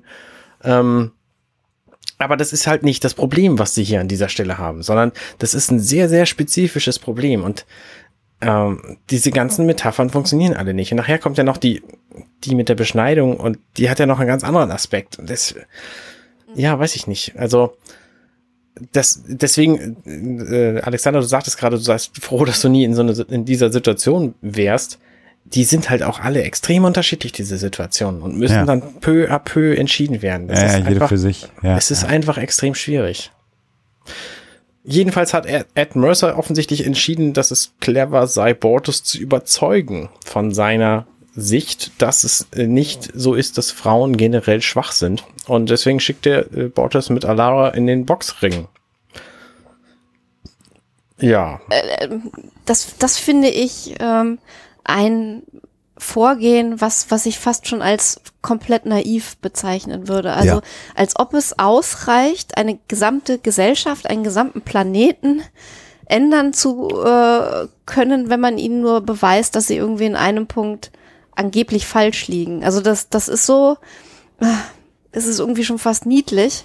Ähm, und äh, das ist, da kommen wir jetzt ähm, noch nicht ganz dazu. Ähm, und das werden wir wahrscheinlich auch am Ende nochmal besprechen, wenn es um die schlechteste Szene geht. Ähm, das finde ich auch eher, eher schwach. Ähm, so diesen ganzen Bereich, wie, wie Bortes dazu gebracht wird, dann seine Meinung zu ändern. Also das ist meiner Meinung nach sehr, sehr konstruiert. Also diese Boxring-Szene finde ich einfach nur ganz furchtbar grässlich. Das ist eine der Dankeschön. Ich wollte ich wollte Eine der, der, der schlechtesten Szenen aus, aus ganz vielen Gründen. Das machen wir nachher. Das ist so schön, dass du das sagst. Das ich, ich geht halt gar nicht. gefragt, wie ich das formulieren soll. Also das wird natürlich hier so ein bisschen aufgeschlüsselt, dass Boxen längst nicht mehr äh, äh, auf der Erde stattfindet als Sport, aber ja doch ganz toll sei. So, und dann geht's halt darum, dass äh, Bortus lernen soll, dass Frauen halt stärker sind als Männer unter Umständen und Alara vermöbelt ihn dann am Ende. Und wie herablassend das eigentlich ja, auch ist, oder? Ja, und das ist, das ist, das ist von der Inszenierung scheiße, die, die Kostüme sind scheiße. Ich kaufe Alara an der Stelle, an keiner Stelle ihre Kraft ab weil das einfach so ein, also das, das passt von der Körperphysiognomie alles überhaupt nicht und das ist, Körperspannung hat sie da nicht und das ist, das ist alles, alles, alles ganz grässlich. Das Kostüm ist total bescheuert. Aber man muss ja den Leuten, die diese Serie produziert haben, zugute halten, es funktioniert ja auch mit keinem Stück. Also Alara in immerhin. diese Gleichung einzufügen, Das wäre ja funktioniert hier überhaupt nicht. Das wäre ist auch ja das schlimm. Schöne. Das wird ja nachher sogar von den von den Mocklings selber ausgehebelt. Das hätte man dieser Ja. dieser Folge auch hervorragend vorwerfen können, dass sie das überhaupt nicht bedacht haben, dass es natürlich eine völlig andere Rasse ist. So und das ist deswegen äh, ähm, darf man überhaupt Rasse sagen oder muss man muss man Ich Spezies? sag mal nicht. Spezies, aber ich habe keine Ahnung, ob das. Ich glaube, Rasse ist. darf man eigentlich auch nicht sagen. Es tut Nee. mir leid für alle, die sich angegriffen Rasse gefühlt ist ein Scheißbegriff. Ja. Ja, es ist, es ist so. Äh, also die Spezies der Xelayana, die haben natürlich auch männliche Exemplare und die sind, äh, wird nachher zumindest behauptet, noch stärker als die Frauen. Und deswegen funktioniert auch das mit diesem, mit diesem Vergleich jetzt nicht. Nee. Ähm, ja, das einzig Schöne an dieser Szene finde ich übrigens, dass er blau trägt und sie rot. So, nicht so wie Babys. So, äh, nur um mal Kontra zu geben. Ähm, Wieso nicht wie Babys? naja, weil Babys grundsätzlich Mädchen rosa und Männlein äh, bläulich angezogen werden. Ja, aber, Ja. aber Rot und Blau ist doch eigentlich auch schon. Nee, nee, Nee? versuch mal männliche Babykleidung in Rot zu finden und weibliche in Blau. Das ist selten der Fall. Ach so, dass sie Ja, dann. Ach so. aber sie haben es okay. doch beibehalten, oder nicht? Der, Nein, der Junge, also äh, Bortus ist doch in Blau. genau. Also, dass sie es nicht umgedreht haben, oder? Das, also, wenn du heutzutage für ein Menschenbaby Klamotten kaufst, dann sind die weiblichen Varianten davon rot-rosa und die männlichen sind blau-bläulich. Ja. Und genau das zeigen sie doch aber hier in der Szene. Oh, never mind. Arne. Äh, Ach, äh, verdammt. Ja, ihr aber aber wär, also, recht. ja, ich okay. hatte jetzt eher gedacht, dass du meinst, sie hätten es, äh, es wäre noch platter gewesen, wenn sie es umgekehrt hätten. Nee, nee, das ich, hast du, ich das gar hast nichts. sehr eingebildet. Also, Ich habe mir Okay. das alles eingebildet. Ich habe zurückgedacht an diese Variante, dass ursprünglich, als diese Farben geplant worden sind, gesagt wurde, das Rot ist das männlichere und das Blau ist das Ah. ehrliche Blau ist irgendwie Ja. weiblich. Und das habe ich gerade durcheinander gekriegt, deswegen ignoriert einfach die letzten fünf Minuten meines Geschwafels und äh, wir gehen weiter. Genau, und jetzt kommt, äh, wenn ich mich richtig erinnere, äh, gleich, nee, noch nicht, kommt noch nicht. Ich dachte schon, das Mockland-Schiff käme, aber es kommt noch nicht. Sondern jetzt äh, sind wir erstmal wieder im Quartier von äh, Bortus und ähm, Kleiden. Schöne Szene. Also ähm, spannende Elemente in dieser Szene, so sag ich's mal, weil er hält sich hier irgendwie so ein Kühlpack an den Kopf, was offensichtlich überhaupt nicht nötig gewesen wäre. Da frage ich mich, warum macht er das? Möchte er vielleicht, weiß ich nicht, möchte er vielleicht einfach mit seiner Qual alleine sein, so und die Qual körperlich spüren, die er seelisch sowieso hat? Seelisch sagt man auch nicht, ne? Was sagt man geistlich? Nee, auch nicht. Vielleicht, Psychisch. Vielleicht, oder er möchte psychisch? Kleiden nicht damit belasten, dass äh, die Crew versucht hat, ihn irgendwie umzustimmen. Ja. Vielleicht war der Schlag ja auch ein bisschen kräftig, den er gekriegt hat von, Also, von Allah. Ja, aber Claire hätte das ja äh, laut Kleid vielleicht jedenfalls wollte- sofort fixen können. Also, Vielleicht wollte er aber auch nicht zu, zu Claire mehr hingehen ja, kann sein, ja. nach dem Streit, dass er das eben auch nicht machen wollte. Aber gut. Man weiß es natürlich nicht. Aber es gibt natürlich jetzt Bortas auch die Gelegenheit, schnippisch zu sein und ihn erstmal wegzuschenken. So. Genau. Und dann äh, sehen wir äh, Gordon und äh, äh, Lamar, die jetzt zu ihm reinkommen. Mit einem Six- Sixpack Bier. Ich finde ja diese Metallbierflaschen so äh, sehr amüsant. Space. Mhm. Genau. Äh, und sagen, lass uns einen Film gucken. Und das, das ist ja hier dann der nächste Versuch. Äh, ja, im Grunde genommen, also es wirkt nicht so, aber scheinbar scheint es ja der nächste Versuch zu sein, ihn zu manipulieren und ihn zu beeinflussen. Und das ist auch so absurd, dass Ja, das völlig. dann funktioniert. Ge- da- Ja. so, Ja, Rudolf, also das rote Rent, Ja. rotnasige Rentier, wir kennen die woanders Geschichte sein ist ja wahrscheinlich alle. ganz okay. Ja. Und dann anders sein ist nicht nur okay, sondern es kann ein richtig großartiger Vorteil sein. Das, also sorry, Wow. aber, aber nein. Das Einzige, was ich mir da vorstellen kann, ist, dass diese Geschichte in der amerikanischen Kultur einen deutlich größeren Impact hat als bei uns. Hat sie, ja, Ja, Aber aber nein. ja, äh, also das ha- hat sie auf jeden Fall. Also ich glaube, das ist das, was du kleinen Kindern erzählst, wenn sie Ja. Angst haben, irgendwo nicht reinzupassen und anders zu sein als andere Kinder. Dann erzählst du denen die Geschichte Heute von Rudolph the Red-Nosed Reindeer. Und heute wäre es Harry Potter vielleicht oder so. Ja, aber ich glaube immer noch Rudolf auch Ja, ja. zusätzlich. Ähm, aber trotzdem, also ich meine, Bortos ist ein erwachsener äh, Mocklin, ein, ein Kämpfer. Offizier, Ja. ein Kämpfer und lässt, ja, ich weiß nicht, sorry. Und dieser, und dieser Animationsfilm lässt ihn die Grundfesten seiner, Ja, seiner Gesellschaft. Gesellschaft, alles Ja. das, was er in seinem ganzen Leben kennengelernt hat, über Bord werfen, finde ich ein bisschen schwach. Äh, Auf der anderen Seite, man muss dir offensichtlich irgendein Vehikel finden, mit dem es funktioniert und was das amerikanische Publikum ja auch nachvollziehen kann. Also insofern, das ist so ein bisschen, gibt dem Affen Zucker, aber es ist halt einfach ein bisschen befremdlich. Und es, ja gut, es ist natürlich auch, wir vergessen das vielleicht mitunter, eine, eine Comedy-Serie Ja. und vielleicht Ja. sollte das dem Ganzen auch so ein bisschen Leichtigkeit äh, verleihen bei die, in diesem schwierigen Thema, aber es kommt einem arg konstruiert vor. Also es musste natürlich so kommen, weil man sonst den ganzen Rest der Folge hätte so nicht äh, durchführen können oder zeigen können. Aber das ist doch ein bisschen dünn. Ja. Hätte man tatsächlich nicht, das möchte ich an dieser Stelle mal in Frage stellen. Also meines Erachtens nach hätte man Borges auch einfach äh, in seinem Glauben lassen können und es wäre am Ende genauso ausgegangen, ohne Probleme. Weiß ich nicht, dann wären die beiden von, vom Schiff gegangen und dann hätten sie das gemacht und alles wäre gut gewesen. Wäre es dann Ja, ja. überhaupt zu dieser Gerichtsverhandlung gekommen? Ich weiß Hätte man ja anders herbeiführen können. Also jedenfalls finde ich diesen, Ja. diesen Glaubens, ähm, Glaubenswandel hier an der Stelle sehr, sehr eigenartig. Das ist ähm, fast so schlecht wie äh, Rise, Lord Vader. Okay. Hm. Ja. Ich, ich, ich überlege gerade, also ich glaube, für den Zuschauer ist es, glaube ich, schon nochmal wichtig, auch diesen Konflikt von, von Boris und Kleiden äh, äh, zu haben. Und vielleicht wollten sie weg davon, dass es ein Konflikt zwischen den Mocklins und der Union Ja. ist. Vielleicht muss Ja. das Ja. ein inner-Mocklinscher äh, Ja. Konflikt werden. Vielleicht ist das so der Ja, ja, Hintergrund. das finde ich, finde ich, finde ich ist eine gute, gute Begründung. Den kriegen wir dann ja jetzt auch in der nächsten Mhm. Szene. Ähm, geht ja dann Bortos zu Kleiden in den, wie habe ich es genannt, den Gegenstandsreplikatorraum. Die haben so Tische, wo das Zeug dann einfach äh, geschaffen wird. So eine Vase tragen da gerade zwei Leute raus im Hintergrund. Äh, und der Typ mit dem Kissen ist auch eine schöne. Äh, naja, Das möchte Ähm, ich auch haben, bitte. das Kissen. Nein, so ein Raum. Ach so, ich dachte, du So ein wolltest das. Kissen wissen. Nein. ähm, Bordes kommt dann rein und verlangt Privatsphäre und schmeißt den anderen Typen, der da noch drin ist, einfach raus. Und er sagt, äh, ja, dir auch einen schönen Tag, du sag Ja. es nicht. ja, vor allen Ja, Dingen hat er auch. ein Kissen, wo Have a Slimy Day draufsteht. Das finde ich auch sehr nett. Ja, ja, also das ist auch so ein richtig schönes Alien. Das finde ich übrigens nett, einfach diese völlig abgefahrenen Ja. Aliens, die da immer rumlaufen auf der Ja. Orgel. Ja. Das hat äh, sehr schön, sehr schöne Antöne, ja. Genau. Ja, und jetzt gibt's hier den, den äh, Dialog, dass Bortus Kleiden erzählt, dass äh, eben aus dem Mädchen doch was Gutes werden kann. Das hätte er jetzt verstanden mit, mit Rudolf. Ähm, ja, dann nehmen wir das jetzt mal als Comedy, äh, äh, so wie es ist. Und Kleiden versteht das natürlich überhaupt nicht und äh, sagt, das kann nicht sein. Und Bortus kann nicht nachvollziehen, warum Kleiden dieser Argumentation nicht folgen kann. Und ähm, wir erfahren dann, ja, weil ähm, Kleiden selber eine Frau gewesen ist. Das erfahren wir dann hier und sagt, ich kann von meiner Meinung nicht abrücken.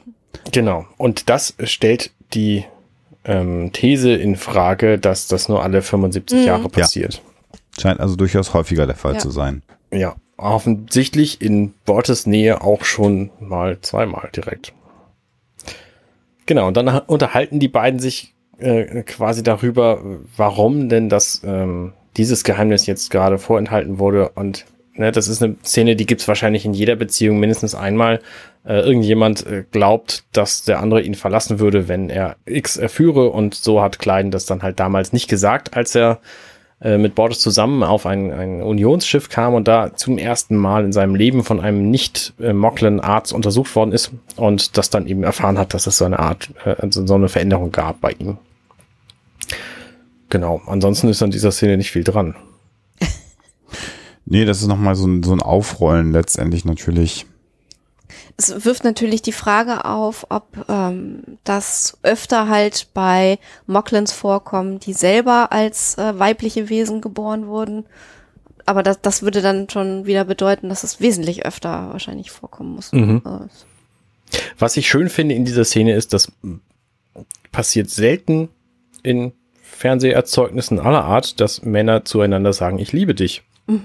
Und das passiert hier in dieser Szene, also in dieser Folge gleich mehrfach. Und äh, eine davon ist eben diese hier, wo Borges zu Klein sagt, ich liebe dich, das hat sich auch nicht geändert. Ähm, Also das, das finde ich ja sowieso über die ganze Serie hinweg äh, sehr, sehr eindrucksvoll.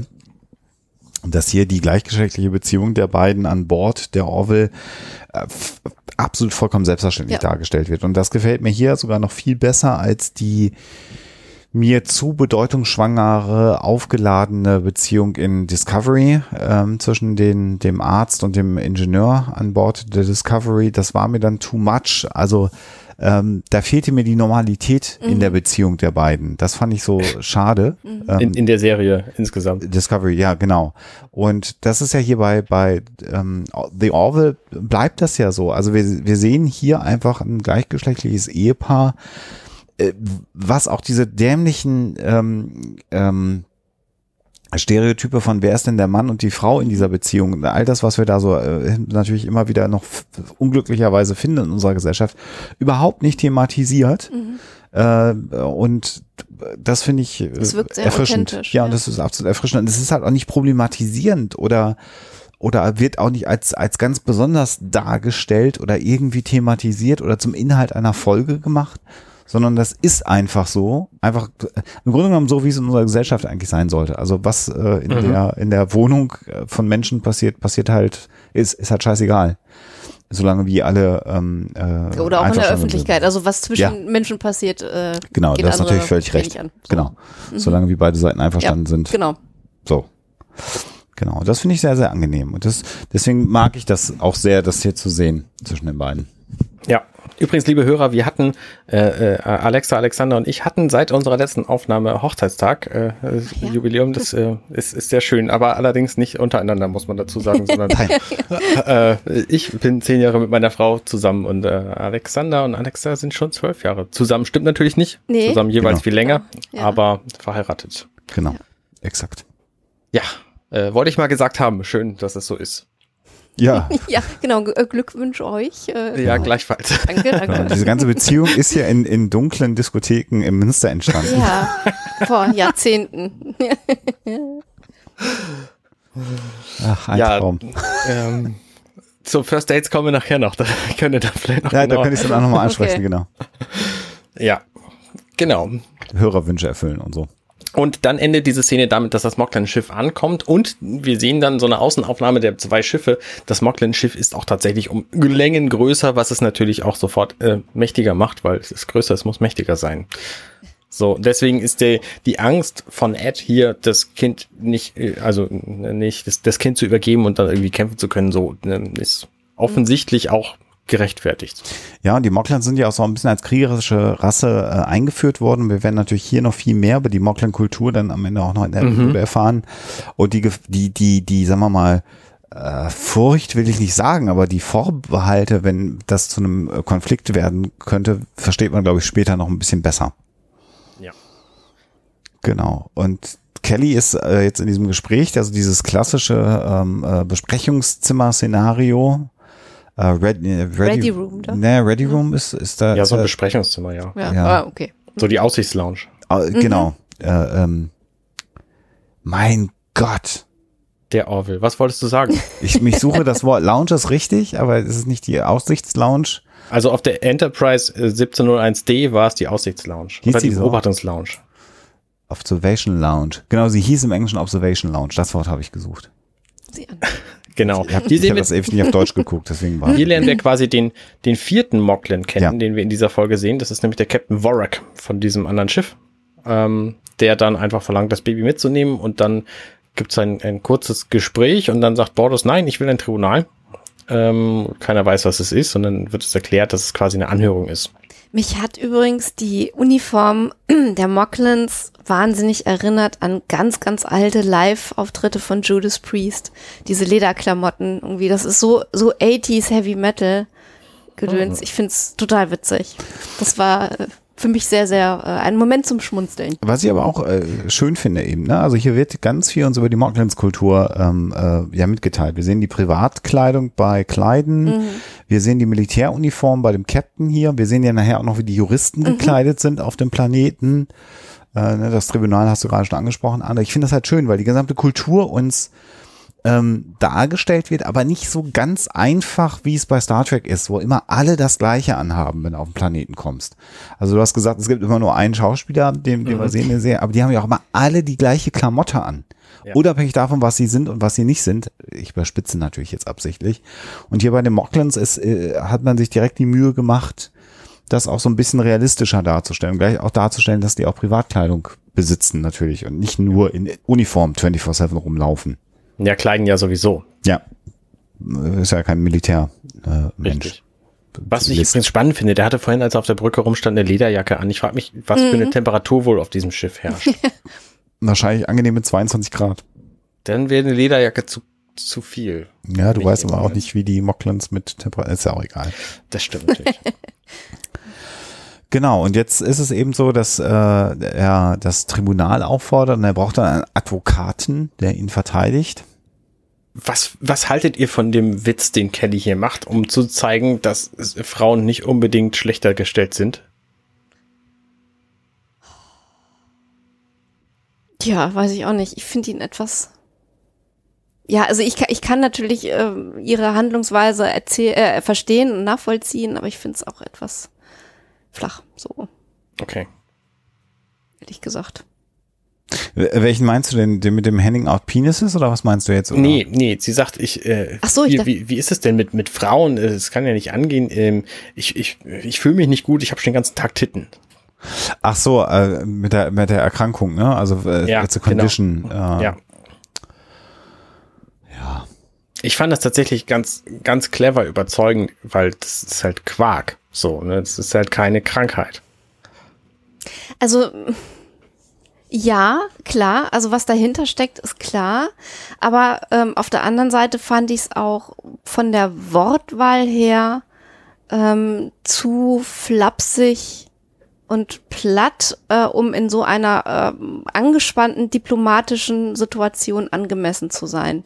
Also sie fällt da meiner Ansicht nach ziemlich aus der Rolle. Klar, es, es sind ihre Beweggründe äh, richtig und auch ihr Argument äh, mag überzeugend sein, aber ich halte es für einen Offizier der Union für wenig überzeugend, wenn er so äh, in so einer Situation so aus der Rolle fällt. Ja. Mm, Okay, okay. Wobei, da kommen wir ja in späteren Folgen noch Ja. auf Dinge, ja, wo die komplette Folge aus dem Plot geschmiedet Ja. wird, dass jemand sich nicht benehmen kann. Ja, das stimmt. Gut. Ja, aber äh, bin ich, bin ich auch, also ja, also kann man nachvollziehen und ist vielleicht auch für, für Frauen als Zuschauer vielleicht ähm, sehr griffig.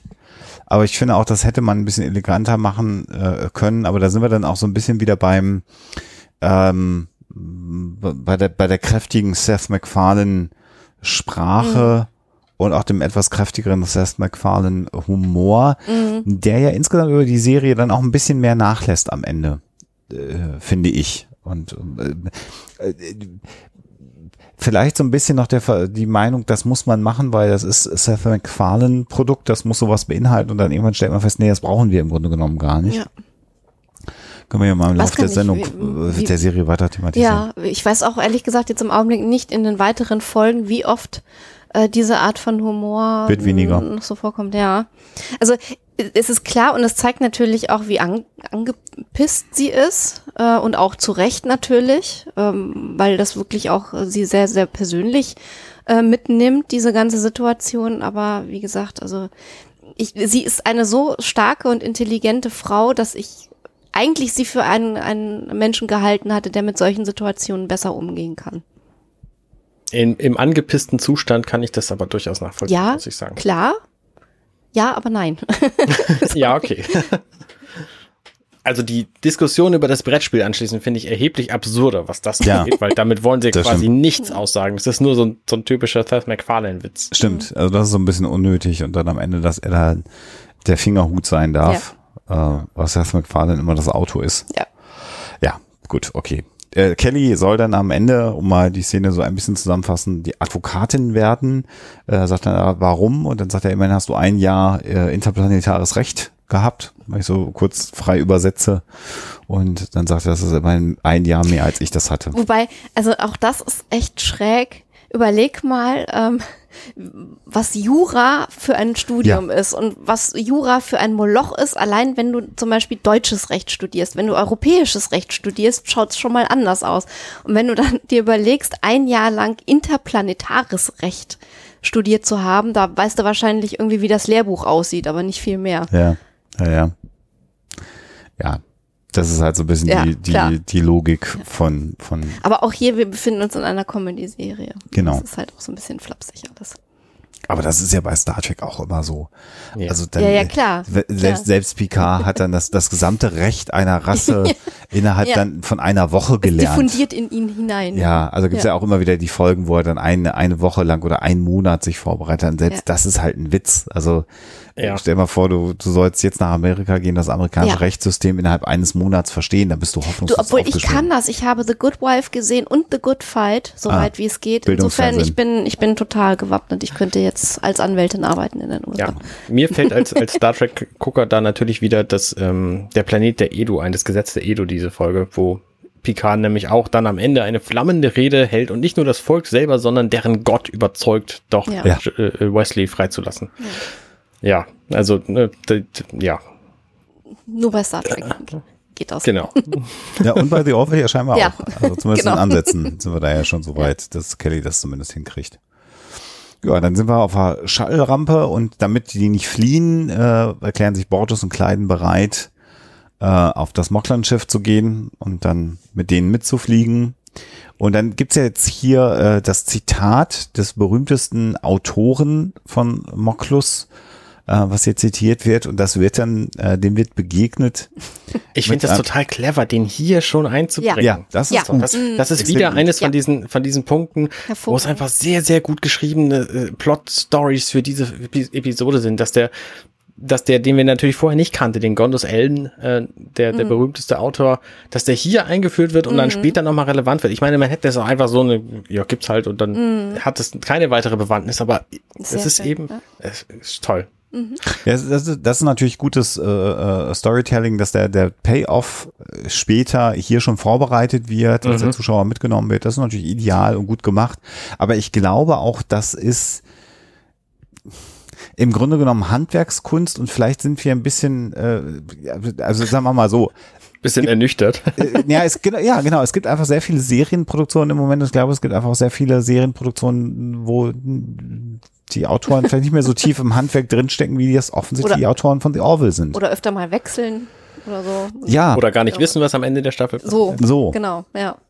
Mm, Es ist übrigens äh, ein sehr, sehr guter Schachzug auch ähm, für die Drehbuchschreiber, dass sie halt Kelly als ähm, Anwältin eingesetzt haben, weil sonst äh, dieser ganze Fall nur unter Männern verhandelt worden wäre, ähm, was natürlich dann dem Ganzen auch so, ein- so ein Geschmäckle verpasst hätte. Also eine, eine Frau in dieser Situation noch so als treibende Kraft ähm, mitten ins Geschehen zu stellen, war schon äh, ja sehr Gut. gutes Schreiben. Ja. Also gut geschrieben. Mhm. auf jeden Fall. Ja, bevor es soweit kommt, äh, zitiert sie hier noch die, äh, ah, wie heißt diese Band? Na, jedenfalls zitiert sie dann. Beyonce, ist, ist eine Band oder ist es nur Beyoncé? I'm a Survivor ist, äh, nee, stimmt, das war die Band von Beyoncé, ne? Ja, Ist das jedenfalls denn ursprünglich von ihr oder ist das eine Coverversion? Ich- ist, ist es so ein Liedtext, den sie da Ja. zitiert. So, Und ja, ja. Destiny's Child so, ah, hießen die. ja, stimmt. Und, und äh, da, aber das ist natürlich auch so ein bisschen schon für, für die, für die Eingeweihten, wollen wir das, wollen wir das so sagen? Also dieser Gag, dass das eben äh, fünf, 15 Autoren waren oder was er da sagt. Also das ist schon so auch ein bisschen für die, die sich da so ein bisschen ähm, tiefer mit dem Thema auskennen, weil natürlich ähm, äh, damit gemeint ist, dass die Destiny's Child ja von tausend Leuten geschrieben worden sind, die Songs. Äh, und auch wird sie sich natürlich äh, äh, Seth MacFarlane bzw. Ed Mercer hier. Das ist, glaube ich, der Laie kann, glaube ich, diese Anmerkung nicht verstehen. Ist aber lustig. Ja. Zumindest. es ist zumindest lustig, dass ein Liedtext zitiert wird, weil Ja. ich habe das jetzt auch nicht gewusst so. Ja, die waren bekannt dafür, dass sie tausend Autoren hatten. Das, das ist auch so eine blöde Situation. Ich weiß gar nicht, ob ich in der Situation ein, eine, ein tolles Zitat äh, ad hoc parat gehabt hätte. Ein, Das ist ja immer so, wenn man dann konkret gefragt wird, dann, also zumindest geht's mir ganz häufig so, dann ist mein Kopf auf einmal ganz leer und ich weiß gar nichts mehr. Das ist ganz schlimm. Mir fallen dann immer nur zwei Zitate ein von aus der Juden Judenbuche von ja, Nette von Droste Hülshoff, die ich mir gemerkt habe, weil ich äh, einfach nichts Besseres zu tun hatte. Nicht Okay. schlecht. Ja. Ah, okay. Soll ich die nennen oder? Ja, Ja, mach. hau Ja, raus. Ja, ja. Okay, pass auf. Das erste Zitat äh, ist, ähm, zuerst treten dir Kinder in den Schoß und dann ins Herz. Das ist tatsächlich ein sinnvolles Zitat. Das hätte ich an dieser Stelle auch angebracht. Und das andere Zitat ist, aber ich höre, dein Junge ist schlau und gewichst. Okay. Das ist ein, Wie- ein wie prima hätte- Beispiel für die Sprache ändert sich. Genau. Wie hätte Borchos wohl auf diese Worte reagiert? Wir werden Ja, es nie ich erfahren. weiß es nicht. Genau, das Shuttle fliegt weg. Und äh, wir sehen schon wieder ein Shuttle von innen. Ähm, und es ist mit völlig anderer Besetzung, nämlich die restliche Crew, die einfach zum Planeten Mokles fliegt. Ja. Ja. Und da passieren spannende Dinge. Wir erfahren in dieser Sequenz relativ viel. Der gesamte Planet Mokles ist braun. Ähm, man weiß nicht so genau warum. Ähm, aber ich erinnere mich in dieser Szene, wo sie dann auch auf die, auf, durch die Atmosphäre fliegen, ähm, an Silvester. Weil nach der Silvesterballerei ist nämlich die ganze, ganze Straße und die ganze Gegend, nämlich in Hamburg jedenfalls, auch immer in diesem braunen Braunfarben und, und voller Staub und, und äh, Rauch. Und ganz, ganz ehrlich, Und mich hat so ein bisschen an Indien erinnert auch. So diesen Ah, ja, okay. Haze irgendwie. Ähm, die Silvester jedenfalls, da, da liegt es halt an Schießpulver und hier eben auch. Und, äh, weil offensichtlich die gesamte Moklus ein Waffenproduzent und Exporteur ist. Was natürlich dann auch später erklärt, warum die ähm, Moklins alle stark sein müssen, weil die halt in der Industrie arbeiten und da eben auch schweres Gerät bedienen. So. Was meint ihr, ist das, ist das eine Hommage an Blade Runner, dieser Shot? Hm, könnte glaub, das sein. ist- Das ist eine Hommage an Blade Runner. Es ist aber auch für mich eine Hommage nochmal. Und das wollte ich auch vorhin schon einmal, oder hat es schon mal einmal angedeutet. Hier wird einfach auch sehr, sehr gutes Worldbuilding betrieben. Also, dass, dass die jetzt im Prinzip so ein bisschen wie diese Klingonenwelt ist, ähm, kann man alles nachvollziehen, waffenstarrend, die Explosionen, quasi alles äh, polluted, also alles voller Umweltverschmutzung auf diesem Planeten. Und ich finde in einer dritten Episode ähm, einer Serie so ein Worldbuilding zu betreiben, das ist auch nicht ein günstiger Schuss gewesen, weil das ist ja auch Special Effects mäßig ein bisschen aufwendiger, so einen Schall über so einen Planeten fliegen zu lassen, äh, zeigt ja auch den Willen, hier das Universum größer zu gestalten. Also da waren finde ich, die, ähm, wenn wir wieder auf Star Trek zurückkommen, hat es lange gedauert, bis wir dann ganze Planeten gesehen haben. Und häufig war es ja so, dass wir dann den Planeten gesehen haben, der so ein bisschen diffus äh, so ein Globus war und dann gab es immer so ein Matt-Painting von der von der großen Halle oder von von wo, auf dem Krankenhaus auf dem Planeten oder was auch immer, wo es stattfand und das war's dann auch schon. Und hier wird ja schon auch die ganze Welt gezeigt in ihrer Gänze in Anführungsstrichen natürlich und das hat mich beeindruckt damals schon. Finde ich bis heute auch gut. Weil wir wissen jetzt, wie Mokles aussieht und wir wissen, warum die Moklins so sind, wie sie sind und wo sie herkommen. Das hat mich immer beeindruckt. Ja. Und ein bisschen kiebig sind sie, wie wir gleich erfahren, dann auch in diesem Shot, weil sie ihnen eben nicht gesagt haben, äh, wo da sozusagen Testexplosionen oder Waffenexperimente oder wie auch immer stattfinden im, äh, auf der Flugroute. Genau. Und ich finde das ganz schön, obwohl das quasi die Klingonen dieser Welt sind, dieses Universums, ähm, kämpfen die einfach auch mit Explosionswaffen. Und die Klingonen haben ja nur ihre Schwerter und Laser. So. Ne? Explosionswaffen gab's da ja quasi gar nicht in Star, also überhaupt nicht in Star Trek, ehrlich gesagt. ist vielleicht ein ganz bisschen mehr Steampunk. Ja. Obwohl das jetzt wahrscheinlich auch schon wieder ein bisschen Wo, wobei es gab schon auch Planeten, Ja, es die gab- damit natürlich mit Bomben auch, gearbeitet ja. haben und so. Also gab es auch mal, aber Und ja. es gab auch immer Sprengsätze, die irgendwo Ja, angebracht wurden. also Terroristen so, ja, dann. ja, schon. Ja. Aber nicht als, als, äh, als Schiffswaffen jedenfalls, wo ich mich immer gefragt habe, warum denn nicht?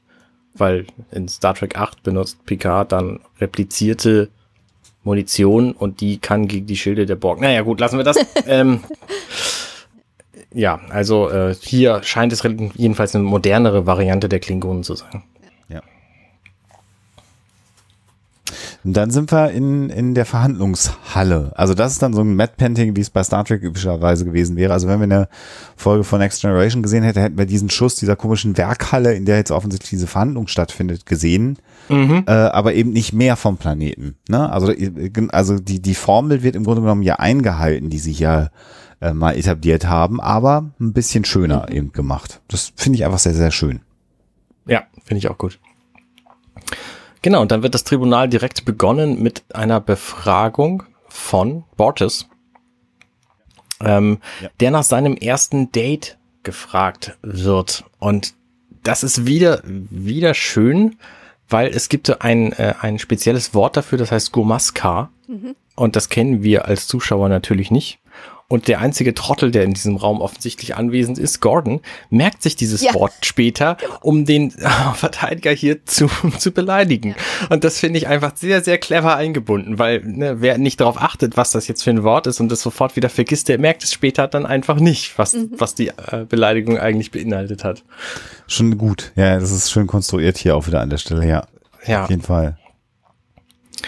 Genau, und dann wird halt Bortos äh, nach seinem ersten Date gefragt und erklärt, was passiert ist. Und ähm, dann mutmaßt der Advokat Kages, dass es einfach ähm, kein erstes Date für seine Tochter geben wird.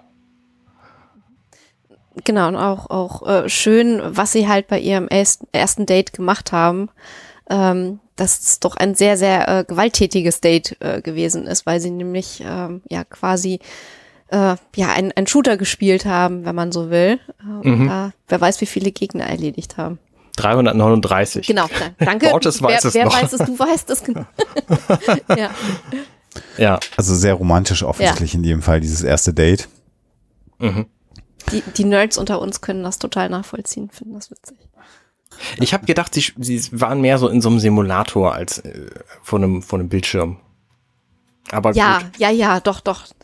Genau, dann beginnt Kelly ihre Befragung und ähm, befragt zunächst Alara Kitan. Und das finde ich auch wieder schön, weil die beiden Versuche von Kelly hier quasi einen Punkt zu machen, Quark sind und nicht funktionieren. Der erste Versuch ist eben Alara Kitan auf die Bühne äh, in den Zeugstand zu rufen, quasi und zu zeigen, dass sie stark ist, weil sie dann offensichtlich diesen Titanwürfel von dem Richter da äh, in einen perfekten Ball verwandelt, was äh, sehr schön animiert ist und äh, sehr albern aussieht, ehrlich mhm. gesagt. Ähm, und dann sagt halt der, der Advokat, äh, Kages, dass das Quark ist, weil sie natürlich ein Xylian ist und deswegen ähm, das kann und nicht deswegen, weil sie eine Frau ist. Und das ist natürlich ein super Argument, weil die xilerianischen Männer eben dann möglicherweise noch stärker sind oder zumindest vergleichbar oder man weiß es eben nicht und deswegen ist es halt an dieser Stelle Quark. So. Ähm, und das andere Argument, was Kelly danach dann bringt, das ist ja quasi noch viel mehr Quatsch, weil sie holt Gordon in den Zeugstand, ja. was eine sehr, sehr witzige ja. Szene ist, weil er das auch einfach so hinnimmt, dass er der größte Trottel auf Erden ist, den man dafür nehmen könnte. It's for the baby. Oh, genau. Und äh, diese ganze Beleidigung, die das quasi ist, äh, einfach, einfach entgegennimmt und äh, die Fragen alle nicht beantworten kann, die sie stellt. Mhm. Und dadurch gezeigt wird, dass Männer nicht grundsätzlich schlauer sind als Frauen. Und das ist, äh, ja, also es ist schon eine sehr witzige Idee, aber aus, äh, aus überzeugender Beweislagensicht ist es einfach totaler Humbug. Beides.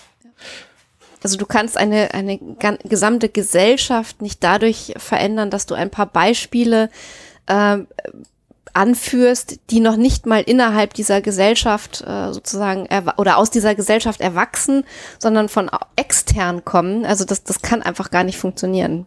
Wie, wie soll das gehen? Ja. Naja, vor allen Dingen funktionieren die in sich schon nicht, diese Argumente. Und das, das finde ich auch clever, eben, dass dieser Advokat Kages offensichtlich sein Handwerk beherrscht ja. und das dann auch aushebelt. Ja.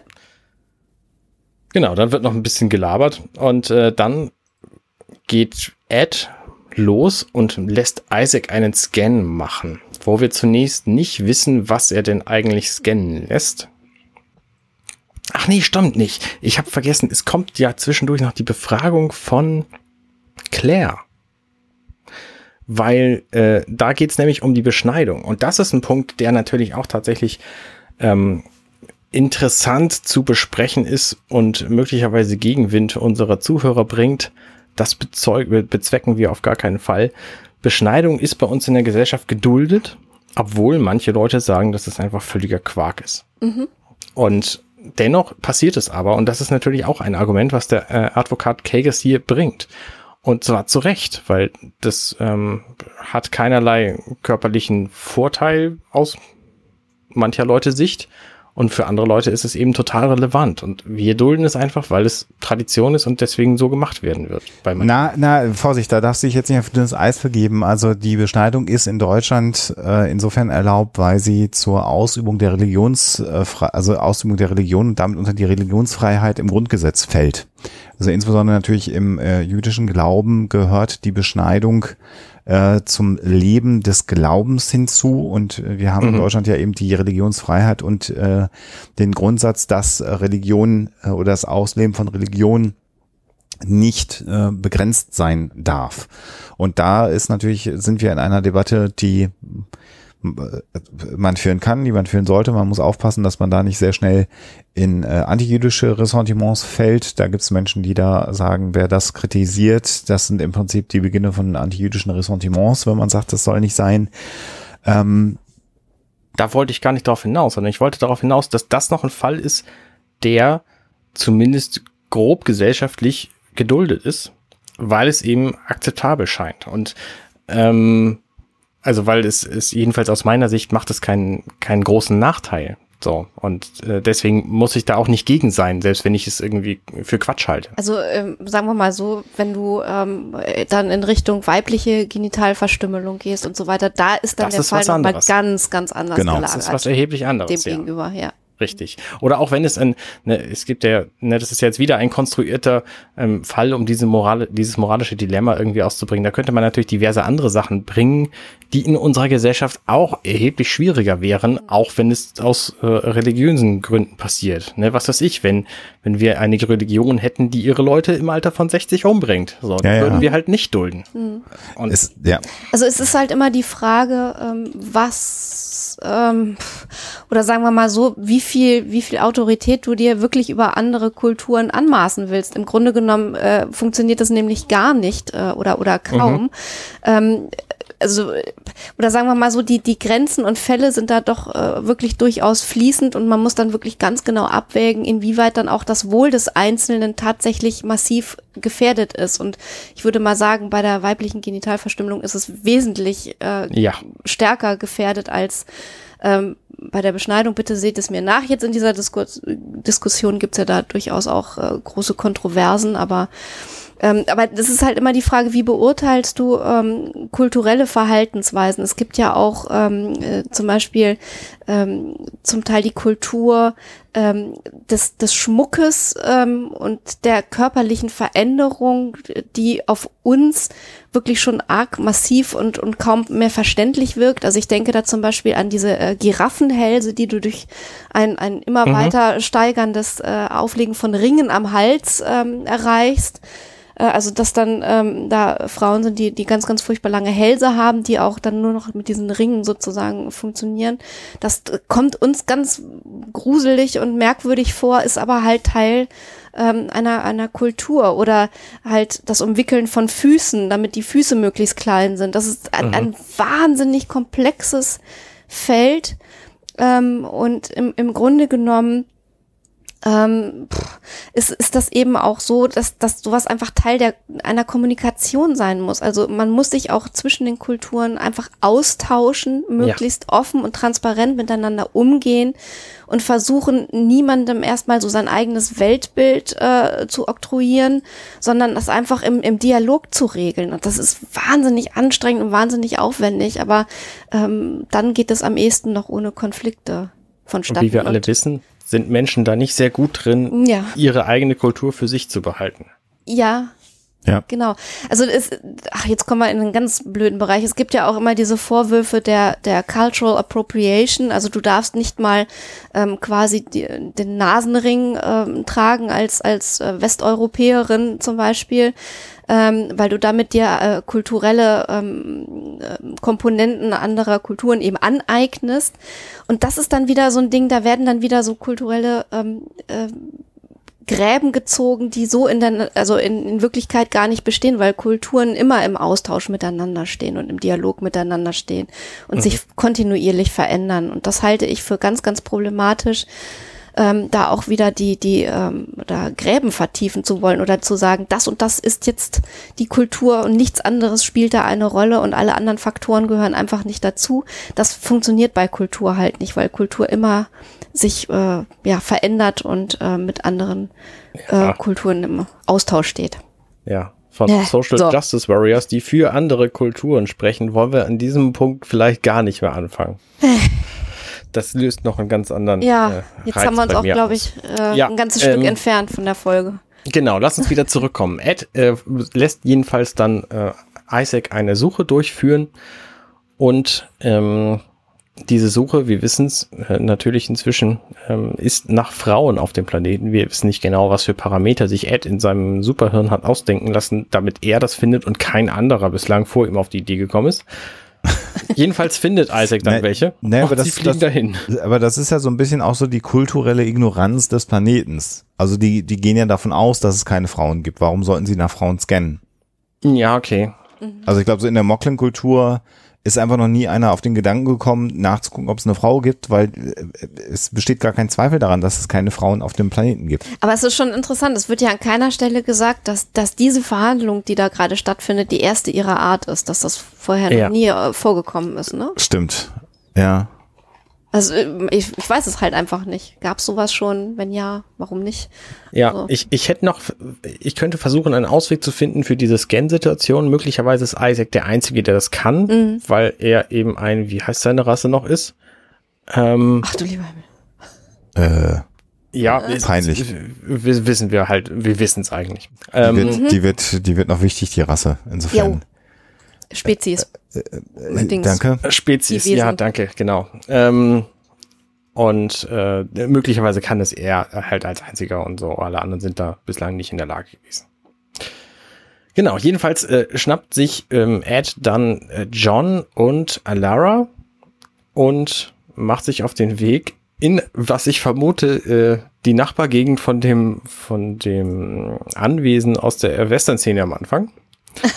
Ich bin mir okay. nicht sicher, aber ich würde vermuten, wenn man das schon mal dreht, dann kann man das auch direkt um die Ecke dann einfach nochmal. Die, die Hügel von Hollywood. Ja, wie auch immer. Und da finden sie dann in einer Höhle eben äh, die weibliche Moklin, äh, wie hat sie noch geheißen? Hevena. Mhm. Genau.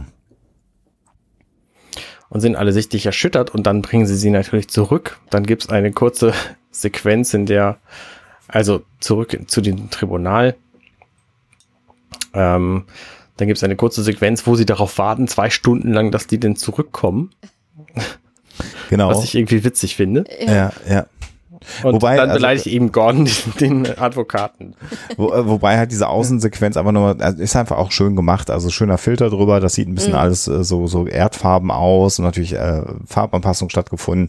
Also da gab es schon auch schlechtere Außensequenzen, wo man das Gefühl hätte, das haben sie wirklich im Innenhof irgendwo gedreht. Also das, das sieht hier schon zumindest so ein bisschen durch, auch durch die Matte-Paintings und die Ergänzungen, die digitalen, aus wie ein fremder Planet. Das muss man immer zugute halten. Mhm, ja, okay. Also, und dass es natürlich in Kalifornien ist, ist klar, das, weil der ist halt ein bisschen wüster und ein bisschen trocken. Also das passt natürlich gut ins Thema rein, dass sie das dann auch mal schnell in Kalifornien gerade drehen konnten, da ja. in der Nähe ähm, von 20th Century Fox. Genau. Ja, und natürlich, äh, wie, wie es typisch ist bei so einem Gerichtsverhandlungsfilm, wir sehen ja hier auch durchaus Elemente aus dem Genre der, der Gerichtsfilme. Und da ist ja natürlich immer so dieser, dieser entscheidende Zeuge, der noch kommen mhm. soll. Mhm. Der immer ein bisschen zu spät ist. Der immer zu spät ist. Also das ist ja eigentlich auch ein Trope aus diesen Gerichtsfilmen, wer die mal gesehen hat, äh, den einen oder anderen, das kommt eigentlich immer vor, diese Zuspitzung in der Verhandlung. Ich werde jetzt das Urteil fällen und dann zack, im letzten Moment kommt aber noch der letzte Zeuge dazu. Übrigens wäre theoretisch, wenn die Folge nicht so ausgehen würde, wie sie ausgeht, äh, der Auftritt dieser weiblichen, äh, ja dann auch noch, wie wir erfahren werden, ganz besonderen Person, äh, der so, so, so ein Deus Ex Machina, Ja. der alles wieder gut macht, nachdem Genau. der Fall schon fast verloren ist. Aber gucken Ja, wir mal. genau, genau. Das passiert ja hier eben gerade Mhm. nicht. Schön eigentlich. Genau, es gibt jetzt nochmal das, das, das Plädoyer natürlich äh, äh, und die Geschichte und ich finde es aber auch schön, wie die Mocklins da alle so ein bisschen angenervt äh, reagieren. Übrigens finde ich sehr viele Mocklins, also Make-up technisch. Ich weiß gar nicht, ob wir das schon einmal thematisiert haben. Mhm, stimmt. Ist halt Ja, auch recht. aufwendig. Also eigentlich will man das ja eigentlich sparen, so viele Leute in so ein aufwendiges Make-up reinzustecken. Das ist natürlich auch dem amerikanischen Gerichtswesen geschuldet, weil das hier wieder gespiegelt wird, dadurch, dass es eben diesen Rat gibt, der dann anschließend entscheidet. Genau, die Jury, die da irgendwie so auch wieder dabei ist. Und ähm, naja, es, sie darf aussagen, also es gibt, äh, das legt Kelly nochmal fest, es gibt ja kein, kein Verbot, dass eine Frau was erzählt. Und dann erzählt sie eben ihre Lebensgeschichte und alle sind furchtbar angewidert. Und dann am Ende zitiert sie ja den berühmten äh, äh, Autoren Gondos Elden. Gondos Elden. Und das finden sie besonders schlimm, dass also eine Frau äh, diesen hochgeschätzten Autoren zitiert und damit quasi ja diesen Autoren beschmutzt. Schon fast. Und dann sagt sie, ich glaube, die Frage ist, glaube ich, was würde er sagen, wenn er hören würde, dass eine Frau ihn zitiert? Und dann sagt sie, fragen Sie ihn das doch selber. Und dann wird natürlich den Anwesenden Mhm. Das deutlich, dass sie selber Gondos Elden ist und weil sie und, und, und der Subtext ist ja, weil sie eine Frau ist und so versteckt leben musste, konnte sie halt sich philosophische Gedanken machen und tolle Romane schreiben. Und, und das, das Faszinierende, und das finde ich wieder großartig hier an, an dieser Sequenz, ist ja, dass sie zwar einerseits natürlich das Plädoyer dafür äh, wunderbar macht, dass Frauen äh, intelligent sind, dass Frauen ähm, ganz tolle Persönlichkeiten sind und auch einen wi wichtigen gesellschaftlichen Beitrag leisten können, was sie ja ohne Zweifel getan hat. Ähm, gleichzeitig widerlegt sie aber genau dieses Argument auch wieder und ähm, spricht eigentlich eher oder, oder macht eigentlich eher ähm, den Case äh, für, für den äh, Anwalt von, von Kleiden, ähm, weil sie ja das alles nur erreichen konnte und überhaupt ähm, nur existieren konnte, indem sie sich komplett von der Gesellschaft zurückgezogen hat. Also sie hat im Grunde genommen genau dieses Leben gelebt, äh, dass sie alle für dieses Kind ausgemalt haben, wenn es äh, eben weiblich bleibt und nicht ähm, operiert wird. Ähm, und das, das finde ich, finde ich ganz ähm, interessant und vielschichtig, weil hier wirklich ähm, ja alle Facetten des Arguments abgebildet werden. Mhm. Ja, spannend auch finde ich, dass sie wirkt wie eine 75-jährige Frau. Also was das angeht, könnte es durchaus realistisch sein, dass diese 75 Jahre daherkommen. Da frage ich mich Mhm. halt, ob das ein Plotfehler war, dass sie mir jetzt noch den Kleiden da reingeschrieben haben oder ähm, ob das möglicherweise nicht wahr ist. Ich glaube eher Äh. letzteres. Ich glaube eher, dass es häufiger vorkommt und dass eben äh, man da aber auch gar nicht drüber redet. Also wer will denn auch ähm, ein, ein Kind haben, was nicht der Norm entspricht? Also typischerweise wird das halt schnell zu den Ach so. Ärzten bringen und äh, und wenn es denn passiert und Außenstehendes mitbekommt, dann sagt man, ja, alle 75 Jahre passiert das mal. Ich habe eher Okay. den Verdacht, also das war so das, was ich mitgenommen habe, dass es häufiger vorkommt. Ich meine, Kleiden ist eine Frau. Da wollte Äh, ich gerade in Frage stellen, ob das nun wahr ist. Aber gut, Ich würde sagen, war jetzt ja. auch nicht meine Vermutung. Nee, ich würde sagen, ja, dann haben wir Kleiden, Kleidens Kind, äh, hier die, die Havena oder Hivena. Ähm, also ich glaube eher, dass es viel, viel häufiger ist und dass die Gesellschaft aber einfach ganz klar ähm, äh, sagt, wir sind eine rein männliche Gesellschaft und diese Ausreißer öfter wegoperiert, als, als man das vielleicht mitbekommt als Außenstehender. Wäre jetzt auch meine Vermutung. Mhm. Ja. Mhm, genau. Genau, dann wird diese Gerichtsverhandlung geschlossen und wir denken alle, ja gut, dann ist der Fall dann halt klar, ne? wir wissen, okay, Frauen können auch einen wichtigen Beitrag leisten und deswegen wird dann wohl entschieden werden, dass das Baby so bleiben darf, wie es ist. Bums. Erstmal werden wir noch ein bisschen im Unklaren gelassen mit der Krankenhausszene. Borges bedankt sich, wie das gelaufen ist und so und das Ergebnis steht nicht hin. Er sagt, dass das alle dass er alle, ähm, ähm, also beide Entscheidungsarten hinnehmen wird. Ähm, und dann gibt's wieder einen Blick auf das Tribunal und der Rat verkündet, dass das Geschlecht geändert werden wird. Ja. Und das fand ich tatsächlich sehr überraschend. Ja. Weil Ja, da diese, Eiskalt diese erwischt. ganze, diese ganze äh, Tribunalszene einfach nicht funktioniert hat aus, aus äh, Sicht der Union. Ja. Definitiv. Also das ist äh, äh, etwas, was mich auch sehr bewegt hat und was äh, ich aber auch extrem gut fand. Äh, in, in dieser sehr, sehr schöner Schuss übrigens noch aus der Luft nochmal über auf die, auf die Stadt, fand ich nochmal sehr gelungen. Ähm, äh, weil hier die Gesellschaft ja am Ende mit ihrem, mit ihrem Tabu. Ta mit Tabu oder mit ihrer Norm Mhm. sich eben dann doch durchsetzt und der Zuschauer ja auch insbesondere hier äh, am Ende komplett allein gelassen wird. Äh, das ist nicht Hollywood, wo am Ende mal alles gut wird und die Gesellschaft der Moklen äh, wird sich jetzt verändern, weil sie verstanden haben, dass das anders alles viel besser ist und so wie wir Menschen leben, ist es viel besser. Nee, ihre Kultur, ihre Moralvorstellungen haben sich hier ganz klar durchgesetzt und die Union muss das anerkennen, auch wenn es schmerzhaft ist. Und auch schmerzhaft natürlich insbesondere für Bortus, der quasi beide Welten in sich ja Mhm. vereint. das also auch ist nochmal dieser, eine ganz schwierige Situation. dieser wunderbare Schuss, wenn dann alle die Halle verlassen und die Kamera so nach Mhm. oben schwenkt und man schaut auf ihn runter und er steht dann als Mocklin in der Union-Uniform an diesem Tisch. Was ja auch farblich so, ein- so ein, so ein Kontrast Kontrast, ist- ist, nicht? Das ist sehr, sehr schön gemacht. Ja. diese ganzen gedeckten Farben der Mhm. Mocklin und er mit seiner blauen Uniform.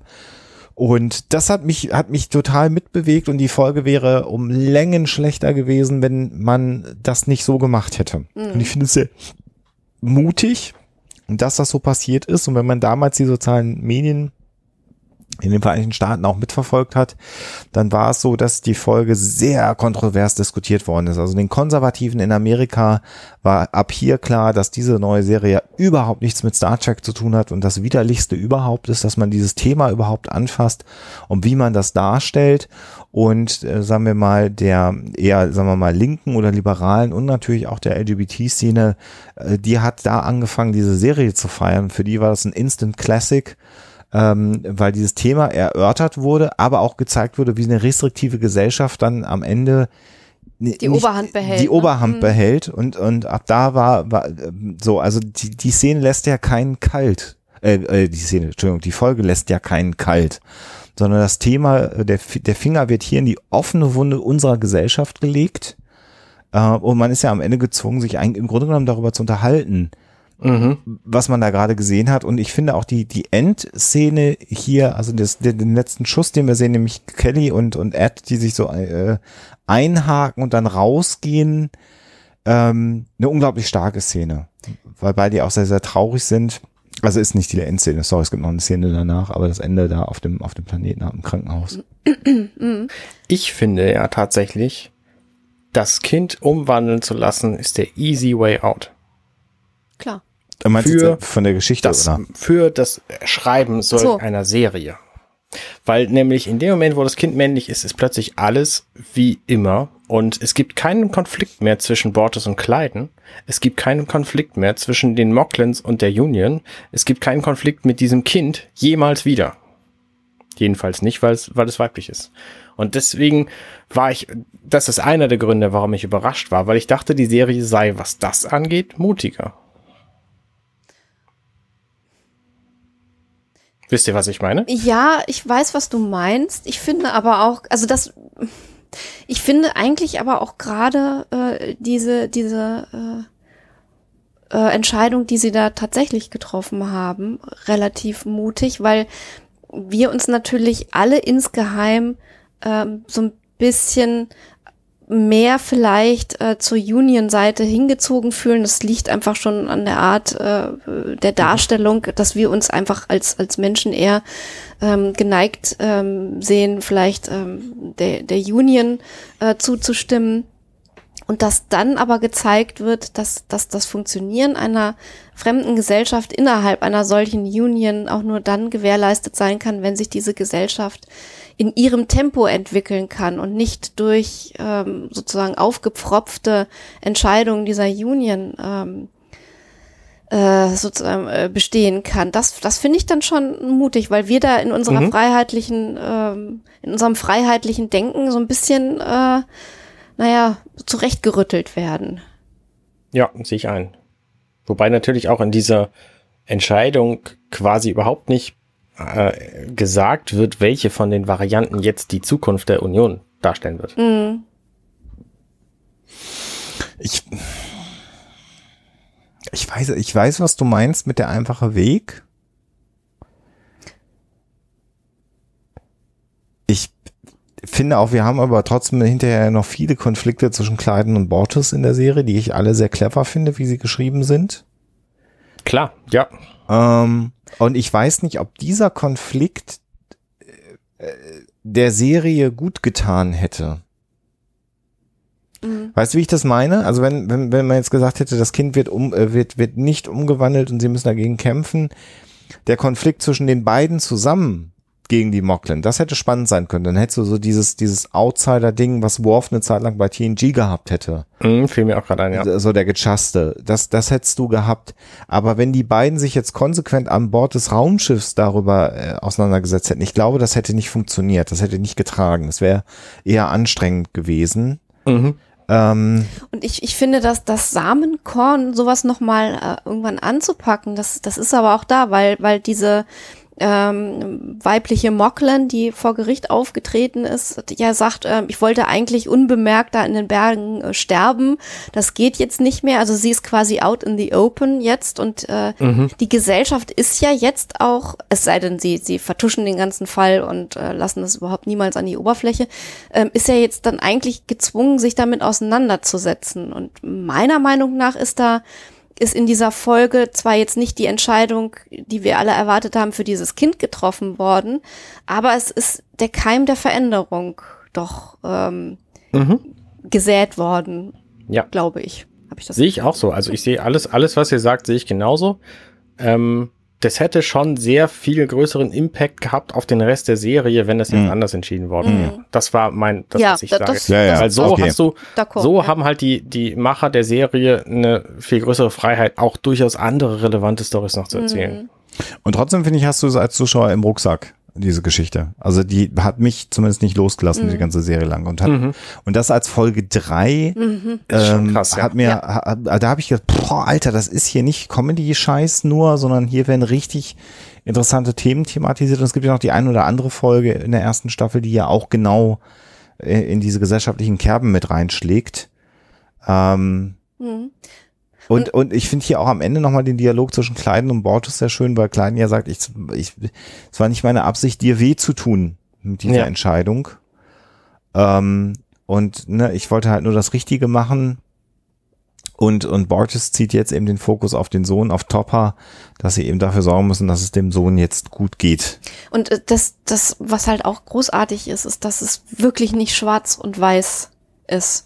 Es sind wirklich viele Facetten beleuchtet worden und äh, selbst die Mocklins, die ja teilweise so ein bisschen martialisch daherkommen, ähm, sind nicht wirklich die Bösewichte. Also das kann man eigentlich nicht sagen. Und selbst dieser Anwalt, der ja vielleicht auch in, in, äh, zu Beginn dieser Verhandlung so ein bisschen bedrohlich wirken könnte, ähm, dann nimmt man trotzdem ab, dass es eigentlich darum geht, dass das Kind in der Gesellschaft möglichst gut aufwachsen kann. Ja. Das habe ich zu keinem Zeitpunkt Ja. bezweifelt, Ja. vor allen Dingen, weil der der cleverste ist in dieser Verhandlung, Ja. weil er der Einzige ist, der Ja. seinen Beruf irgendwie versteht. Ja, Ja.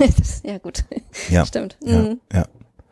Ja Aber das hätte man ja auch anders machen können. Also das äh, finde ich, ja. finde ich schön geschrieben. Mhm. Ja, Genau. Ich habe hab- nie das Gefühl gehabt, dass es hier einen Bösen gibt in dieser Serie. Ja. In- Nee, Genau, das ist genau, einfach, das meinte ich, Das ja. ist einfach, Mhm. da, da prallen halt einfach die Kulturen Ja. aufeinander und das Genau. macht so unfassbar kompliziert. Genau. Ähm, aber auch eben so gut. Also ähm, ja. Wow. ja, Ja. Von, also was das angeht, ist es sehr mutig, so eine Folge zu machen. Mhm. ja, auf jeden Fall. So.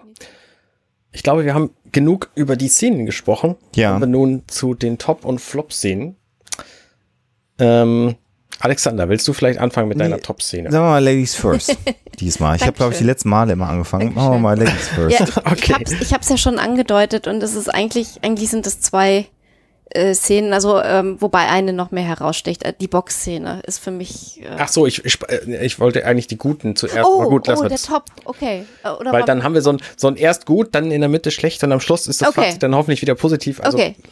Also äh, gut, besonders gut fand ich die das Ende der Gerichtsverhandlung, äh, das Auftreten der weiblichen Mocklin. Ich kann mir furchtbarerweise diesen Namen nicht merken, ist ganz schrecklich. Helena. Ähm, danke, Herr Wiener. Ähm, und dieses Plädoyer, weil ich in dem Augenblick gedacht habe, okay, äh, da haben sie jetzt den Sack äh, storytechnisch zugemacht und ähm, die ganze Zeit vorher wurde der Konflikt halt nicht gelöst, weil er eben von außen ähm, mit Lösungsansätzen bombardiert wurde. Aber jetzt würde die Veränderung aus der Gesellschaft selbst kommen und das kann funktionieren. Und ich habe mich ja so getäuscht. Also das, das fand ich ganz großartig. Mhm. Okay. Alexander, jetzt aber du. Ähm, es gibt so mehrere Szenen, die ich sehr schön finde. Ich finde das Ende tatsächlich zwischen Clyden und Bortus schön. Ich finde auch die Szene, Szene wie, wie Kelly und ähm, Ed so Arm in Arm aus dem Krankenhaus rausgehen, von oben gefilmt, ganz schön. Aber ich nehme diesmal eine andere Szene, ähm, einfach so als Kontrast zu allem, was ihr wahrscheinlich so sagen werdet. Was, äh, wo ich immer noch drüber lache und schmunzeln muss, ist die Szene im Shuttle ähm, wo ähm, äh, Gordon dann sagt, dass er eine neue Hose braucht, wenn sie landen. Und dann die Leute sa- sagen, wir, wir, haben eine Hose bereit, aber es ist ja ein Witz. Und dann sagt er, nee, nee, ich brauche wirklich eine neue Hose. Wegen dieser Explosion. Das fand ich einfach sehr lustig, weil dieser Gag einfach so äh, äh, trocken Ja. durchgespielt ist, dass er mir sehr, sehr gut gefallen hat. Ähm, und es ist jetzt mal eine Quatschszene und ich habe die ernsten Szenen gemeint, aber die, das, da grinse ich immer noch, wenn ich an die Szene. Nein, ich brauche wirklich eine neue Hose. Fand ich gut. Ja.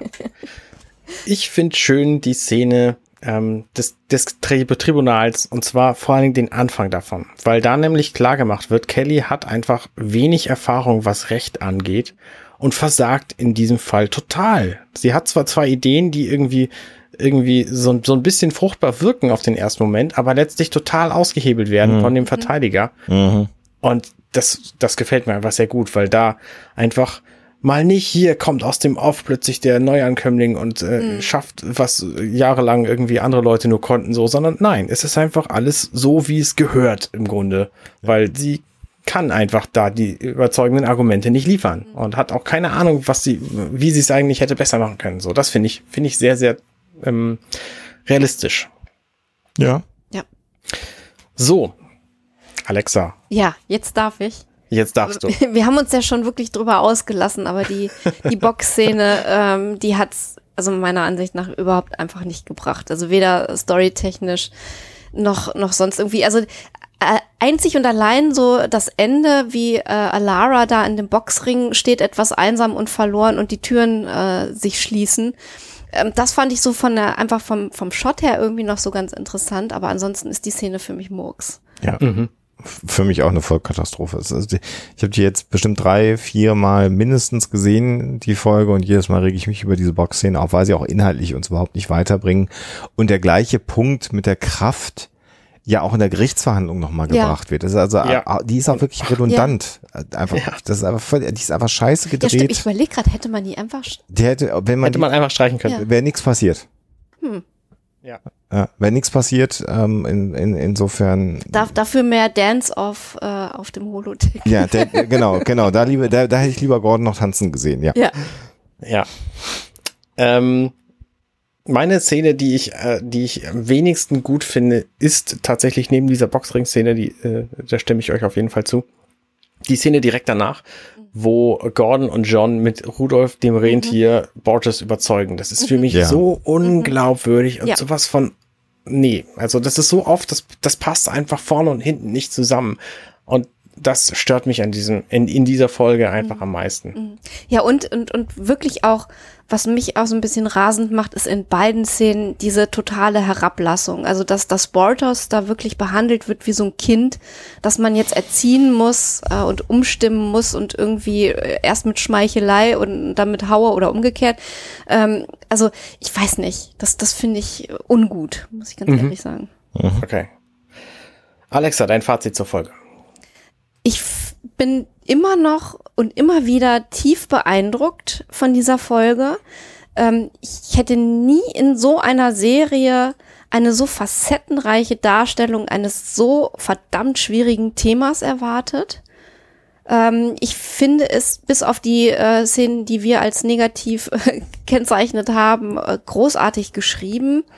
Ähm, und ähm, ich einfach so, dass, dass dieser Spannungsbogen mich, also ich bin, ich bin dieser ganzen äh, Geschichte so auf den Leim gegangen. Ich habe wirklich gedacht, dass äh, die Geschichte folgendermaßen sich abläuft. Also solange ähm, alle versuchen von außen ihre Lösungen irgendwie auf, auf Bortos draufzuwerfen, funktioniert's halt nicht. Ähm, und in dem Augenblick, wo ähm, dann die Gesellschaft von innen heraus beginnt, sich zu verändern, beziehungsweise dann eben der lebende Beweis dafür auftaucht, dass weibliche Mocklands auch ganz toll sind, dass sich da eben äh, dann was tut und auch eine entsprechende Entscheidung, die ja dann richtungsweisend wäre, getroffen wird. Ähm, also das war meine ganz feste Überzeugung, dass das genauso abläuft. Mhm. Und ich bin echt aus allen Wolken gefallen, als dann eine andere Entscheidung getroffen wurde. Und ich muss ganz ehrlich gestehen, als ich die das erste Mal gesehen habe, die Folge, Folge habe ich so ein paar Tränchen in den Augen gehabt, auch am Ende. Ja. Alexander, wie ist bei dir? Ich kann mich dem im Grunde genommen auch genauso anschließen, dem, was Alexa sagt. Ähm, ähm, ich, ich finde, es ist extrem gutes Sci-Fi, es ist extrem gutes Worldbuilding. Es hat mir in der, in der dritten Episode eine ganze Rasse gezeigt, in, in mhm. ihrer in, in, Spezies. Spezies, Spezies eine ganze, ja. ganze außerirdische Spezies gezeigt in all ihren Ausprägungen. Ähm, ich habe den Planeten kennengelernt, ähm, die sozialen Konflikte, kann diese beiden Aliens an Bord äh, der Orville jetzt viel besser einordnen. Ähm, und die Bezüge zu dem, was wir in unserer Gesellschaft heute erleben, sind einfach so, so stark. Also äh, absolut gelungen. Hat mir unfassbar gut gefallen. Und das Ende hat mich auch tief bewegt beim ersten Mal schauen. Mhm. Ähm, mein Fazit, alles, was ihr sagt. Außerdem, wie schön die einzelnen Elemente verknüpft sind in dieser Folge. Ich habe das schon währenddessen schon mal ein paar Mal gesagt. Ähm, dass einfach verschiedene Dinge sehr gut hergeleitet werden und, und vorbereitet werden, mhm. um dann später benutzt zu werden. Ja. Und das auch beispielsweise, obwohl ich die Szene nicht mochte, dass äh, Rudolf Rentier äh, am Schluss dann das Kuscheltier von dem Topa ist, fand ich, ja. finde ich sehr, sehr, sehr kohärent insgesamt. Ja, das so, stimmt, das, das ja, klar. Ähm, das gefällt mir einfach sehr gut an dieser Folge. Und die Folge ist auch sowohl witzig als auch tiefgründig, als auch unterhaltsam, als auch, ja, sie ist, ist einfach sehr gelungen. Schön. Mhm. Ja. Ja. Ja, damit äh, sind wir am Ende dieser Folge angelangt. Wir sind wieder bei ungefähr zwei Stunden. Vielleicht ist das unsere neue Bestzeit. Mhm. Ähm, ich würde jetzt auch zum Ende kommen, damit wir unsere Hörer nicht überstrapazieren. Schließlich äh, gibt's uns einmal im Monat, das kann man Immerhin. sagen, noch viel Genau. ja. Nächste Folge wird auch wieder sehr spannend. Äh, Finde ich eine hochspannende Episode, die uns da begegnen wird. Genau, nächstes Mal besprechen wir nämlich da, da, da, da, Folge, Folge 4.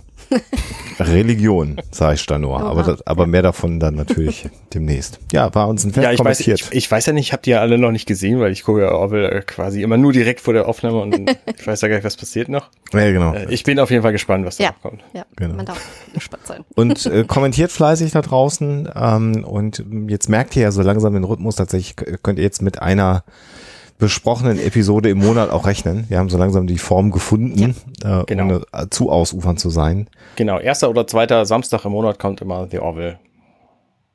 Genau. So ist es. Dann also. würde ich sagen, macht's gut da draußen. Bis demnächst. Wir hören uns im Juli. Bis denn. Jo, tschüss.